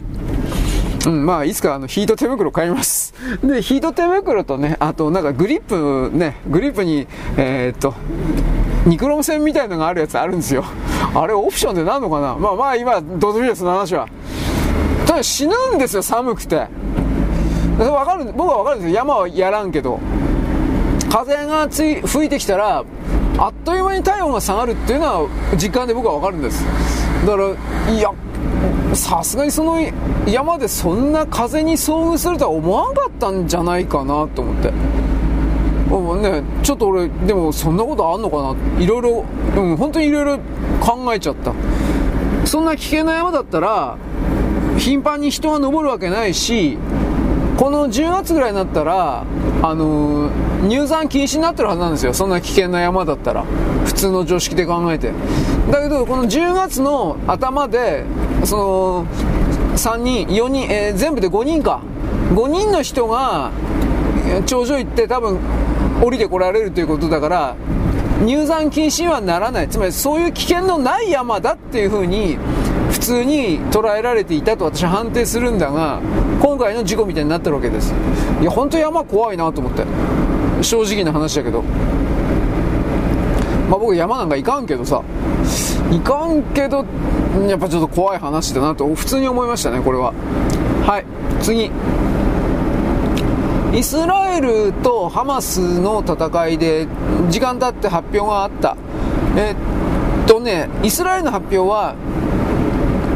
ハマスのロケット弾であるとかあとイスラエルに上陸してこのまあ攻撃？あれで200人以上が死んだイスラエルの普通の人含めて。ほとんど普通の人だと思うけど200人以上が死んだと発表。でえー、っとハマス。ハマスはこのねパレスチナ地区におけるガザ地区というところに本拠地を持ってます。でそこで、えー、なんというかないろいろテロの準備という言い方をするけど、それしてて、今回、まあのね、えー、っと、イスラエルの側に5000発だったかなのロケット弾。あとはイスラエルのどこの海岸だったか忘れたけど、まあ、軍事船、軍事ボートみたいなやつを、接岸というか、そうやってですね、特殊部隊かなんかですか、これもちょっと、その辺はちょっとこれ調べておきますけど、とりあえずイスラエルの人、普通の人を殺しまくった。で、200人ぐらい殺されたと。で、ハマスに隠れている、えー、ガザ地区に隠れているハマスに関して、もちろんイスラエルはこういう動きがあった時は必ず絶対に報復しますから、えー、報復攻撃をした。で、爆弾を落とした。大量に。で、えっと、ハマス発表で232人が死んだっていう風な。うーん、もうちょっと多いのかもしれんけどね。で、これ、うん、あここで多分止まんないんじゃないかなイスラエルもう1回か2回やるんじゃないかなと思うんだけど報復攻撃をこれ何ともわからん一応僕はネタニヤフの僕演説まだ見てないんですよ昨日の段階でネタニヤフが国民に向けてえー、我々はハマスに宣戦布告をするとか言って本気で言ったっちゅうんですが、まあ、国家じゃないからね、まあ、まあ、宣戦布告は言ってもいいのか。国と国との間に来る交戦とはまた違う意味にはなるのか知らんけどまあ、とりあえずですね戦争だというふうに宣言したらしいんですよ。僕は、うん、よくわからんけどじゃあどうすんのと。陸戦陸戦隊というか陸軍兵士は多分出さんと思うんだけどうん。思うけど空爆はずっと続けるかなという気はしないじゃない。これはわからない。でえー、っとね一応ハマスの本拠地と言われているようなビルを昨日か一昨日だったか爆弾で建物を完全に破壊する形で処分したという。イスラエルはそういうこと結構やっててその爆弾を落とす前の段階で一応警告は入れるんですよ。今から2時間後にこのビルを、えー、爆弾を落とすから無関係な人間は逃げてください逃げなさいってやって時間来たらぴったりその爆弾を落とすんですよ。だからそれでじゃあそのビルにじゃあハマスの人間いねえじゃん。そうなんですね。ハマスそれをやってるからハマスの関係者はいないと思うんだけどでもハマスの施設としてえー、まあ、戦車とか銃器とかきっとあるんだと思うけど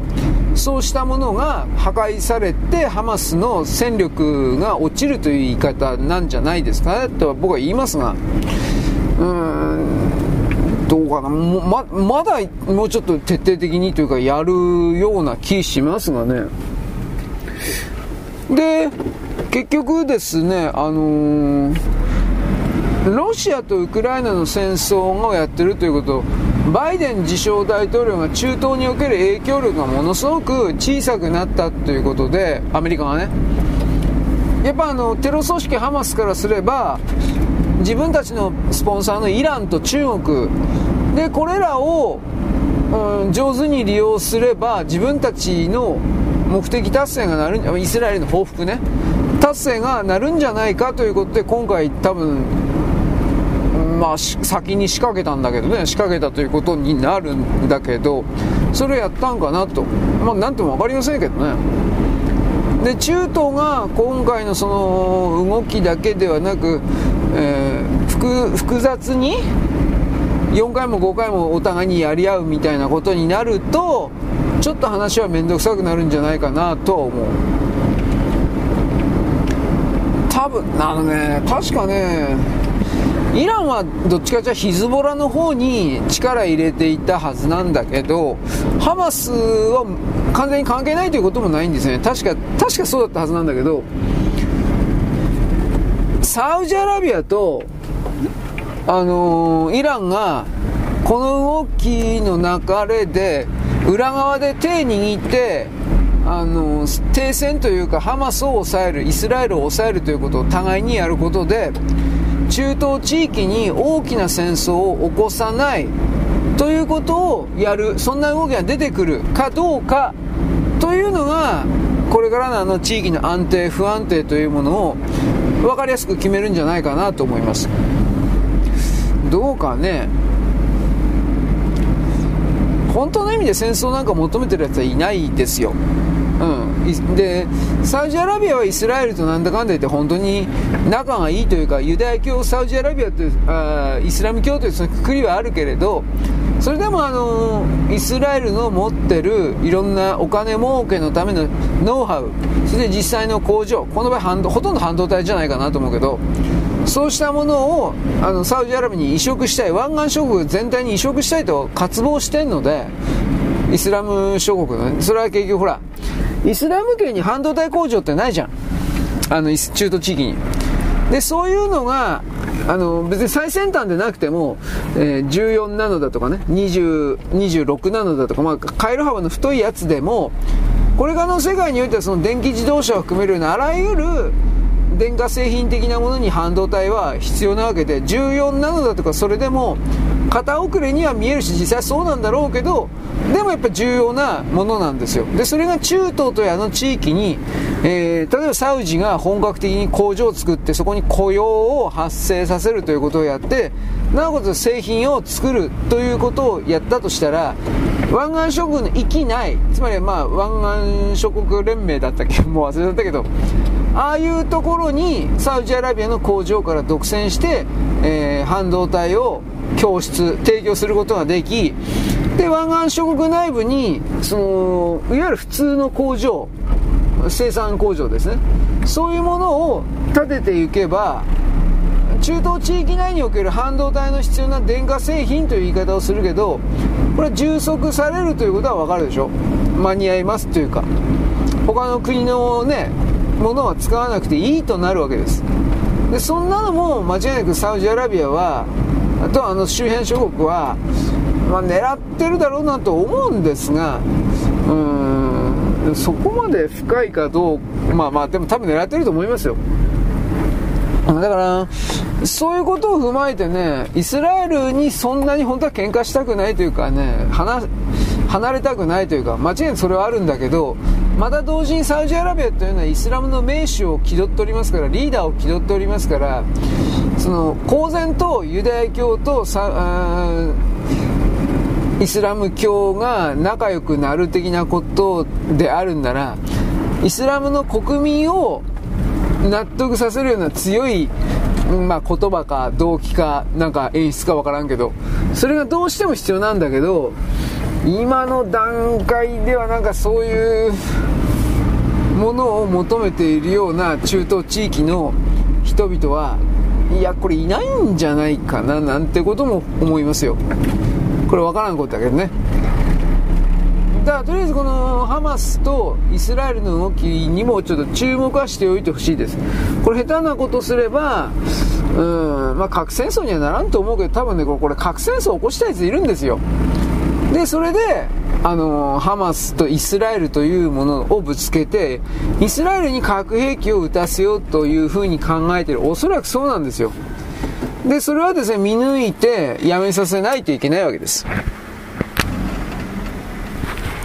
はい、次、えーと、ロシアのプーチン大統領がですね、えー、中央アジアなんたらかんたら会議とかに出てて、自分のところの天然ガスを、えー、カザフスタンの国を通過して、ウズベキスタンに販売するというパイプラインの設置計画及び、えー、実際のなんか打ち合わせというか、それをですね、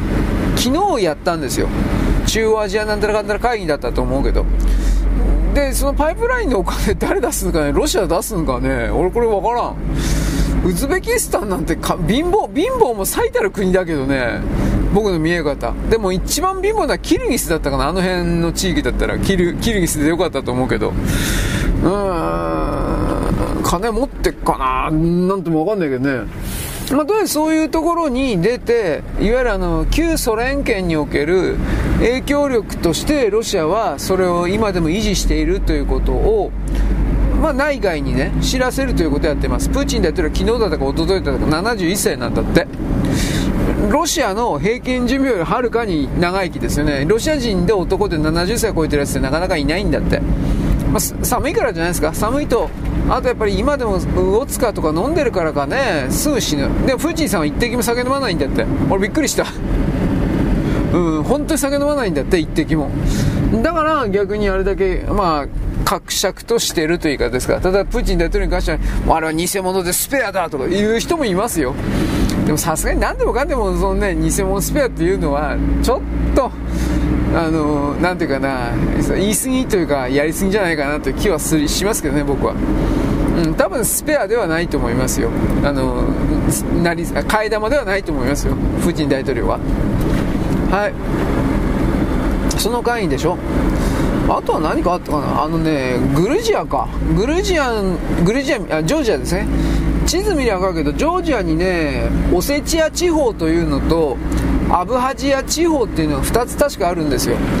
でこれねあのー、いつだったかな？2000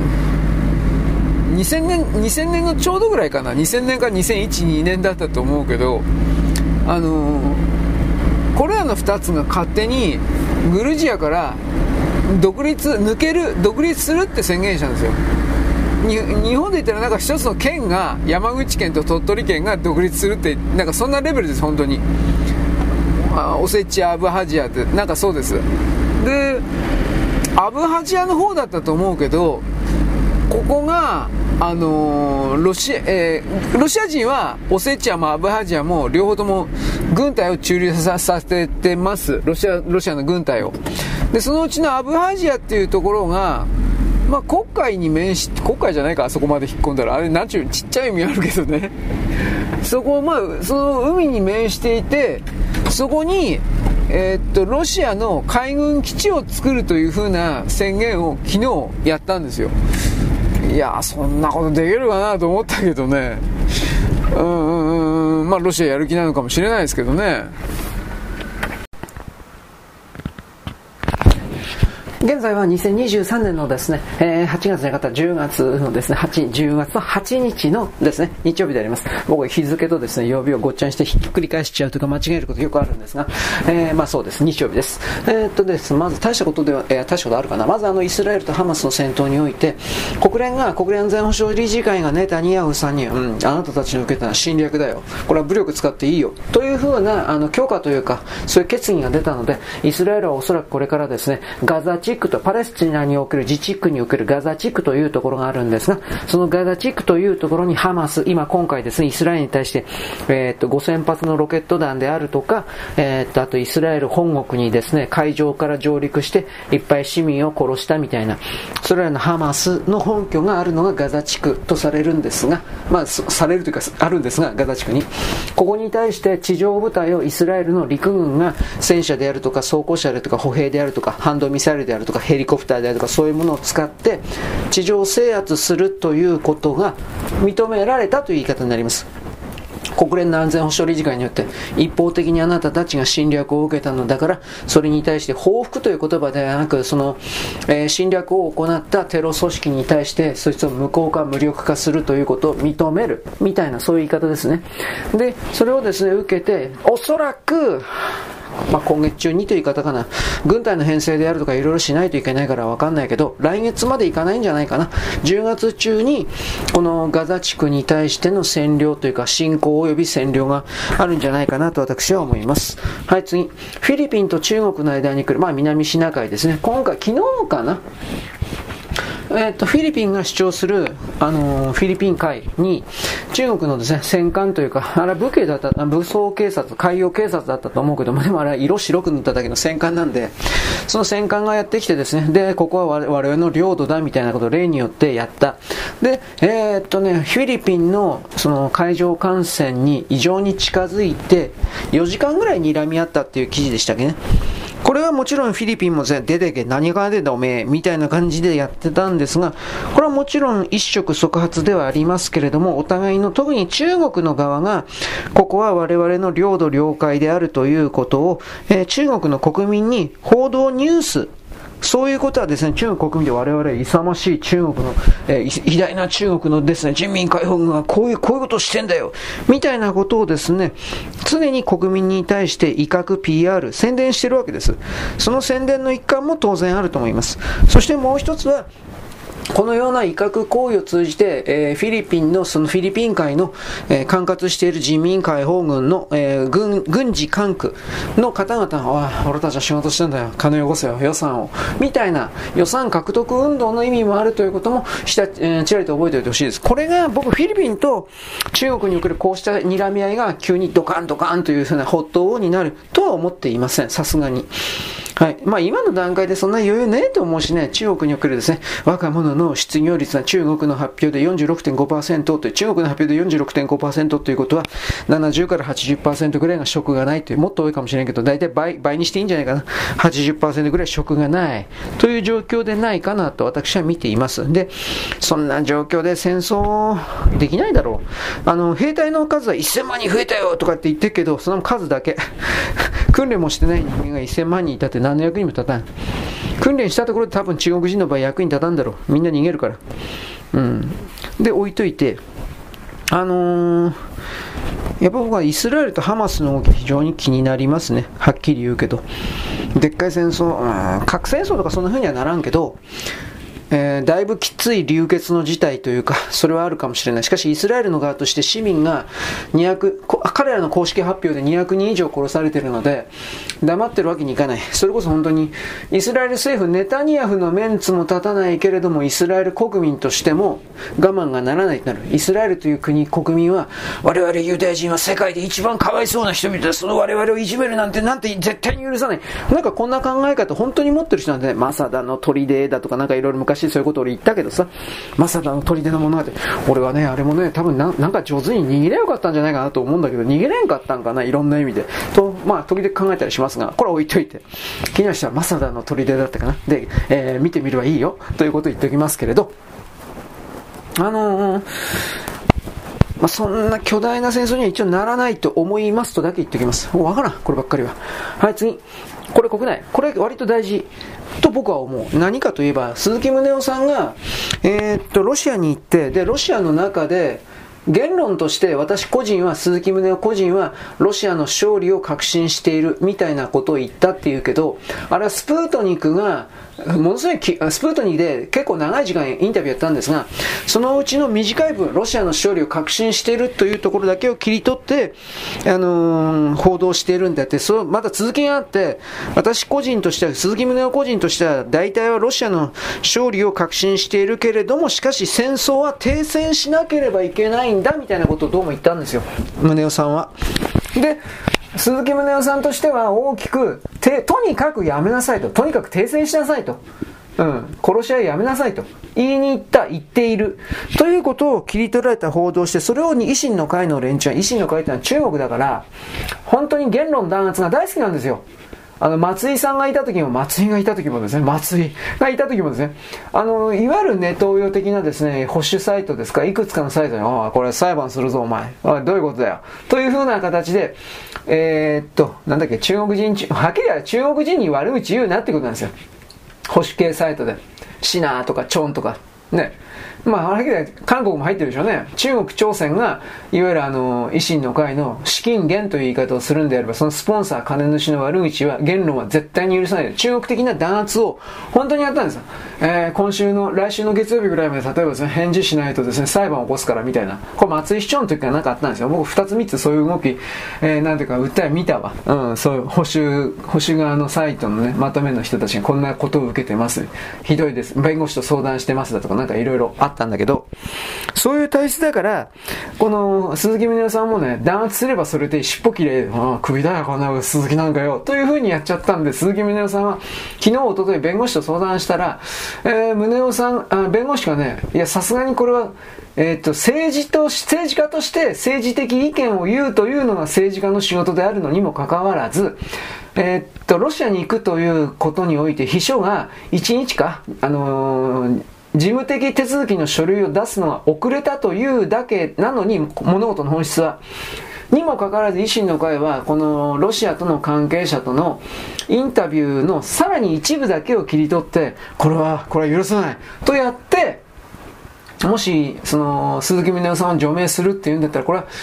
すべての日本の国会議員の政治家がもう自由な発言ができなくなると。これは間違いないです。その通りです。これ許しちゃったら。だから、私は、弁護士は、私は戦いますよ。価値のある戦いですっていうふうに言ったっていうふうに、これこの辺の関係は鈴木宗男さん、アメブロの途方にですね、鈴木宗男ブログみたいなの持ってるので、これで昨日、おとといだかこれ書いてるんですよ。で、鈴木宗男さんはね、やっぱ北海道の選出であって、北海道民が、道民が、あの、我々は維新の会なんかどうでもいいんだ我々は鈴木党だという、まあそうなんですよ。ぶっちゃければそうなんですよ。だから、もし仮に維新の会をクビになっても、鈴木宗男さんたった一人で、あの、出ても、それはね、合格というか当選するんですよ。ただ一人だったら、やっぱその、質問のね、権限、時間ねえとかいろいろあるから、まあどういう経緯で俺維新にいるか詳しくは知らないんだけど、あの、維新にいるんですよ。でもあんまりその、宗男、宗男さんというか、まあ、北海道はロシアが利権強いから、ロシア、中国のつながりでやっぱり、うん、鈴木宗男維新とかにいるのかなとも思ったりしたんだけどね。わからんけど。でこれが百田さんとか、ね、あと参政党とか、まあこいつらも本当に大丈夫かなと思うけど、なんか勢力がでかくするときにですね、えー、鈴木宗男が電撃移籍、いや電撃移籍してもあんまり興味ないかな、意味ねえかなと思うけど、北海道民の固定票があるから、仮に参政党に行こうが、あのー、日本保守党に行こうが、おそらくは当選するんですよ。鈴木宗男さんは。とんでもない対立候補立てられない限りはね。まあ別に今無理してそんなことする必要ないけど、あくまでの話ですが。だから鈴木宗男さんに対してあなたはどう思うか僕は知らないけれども、政治家というのは結果がどうだったかっていうのは全てだから、結果的に彼のやってることは常にいつも愛国的なんですよ。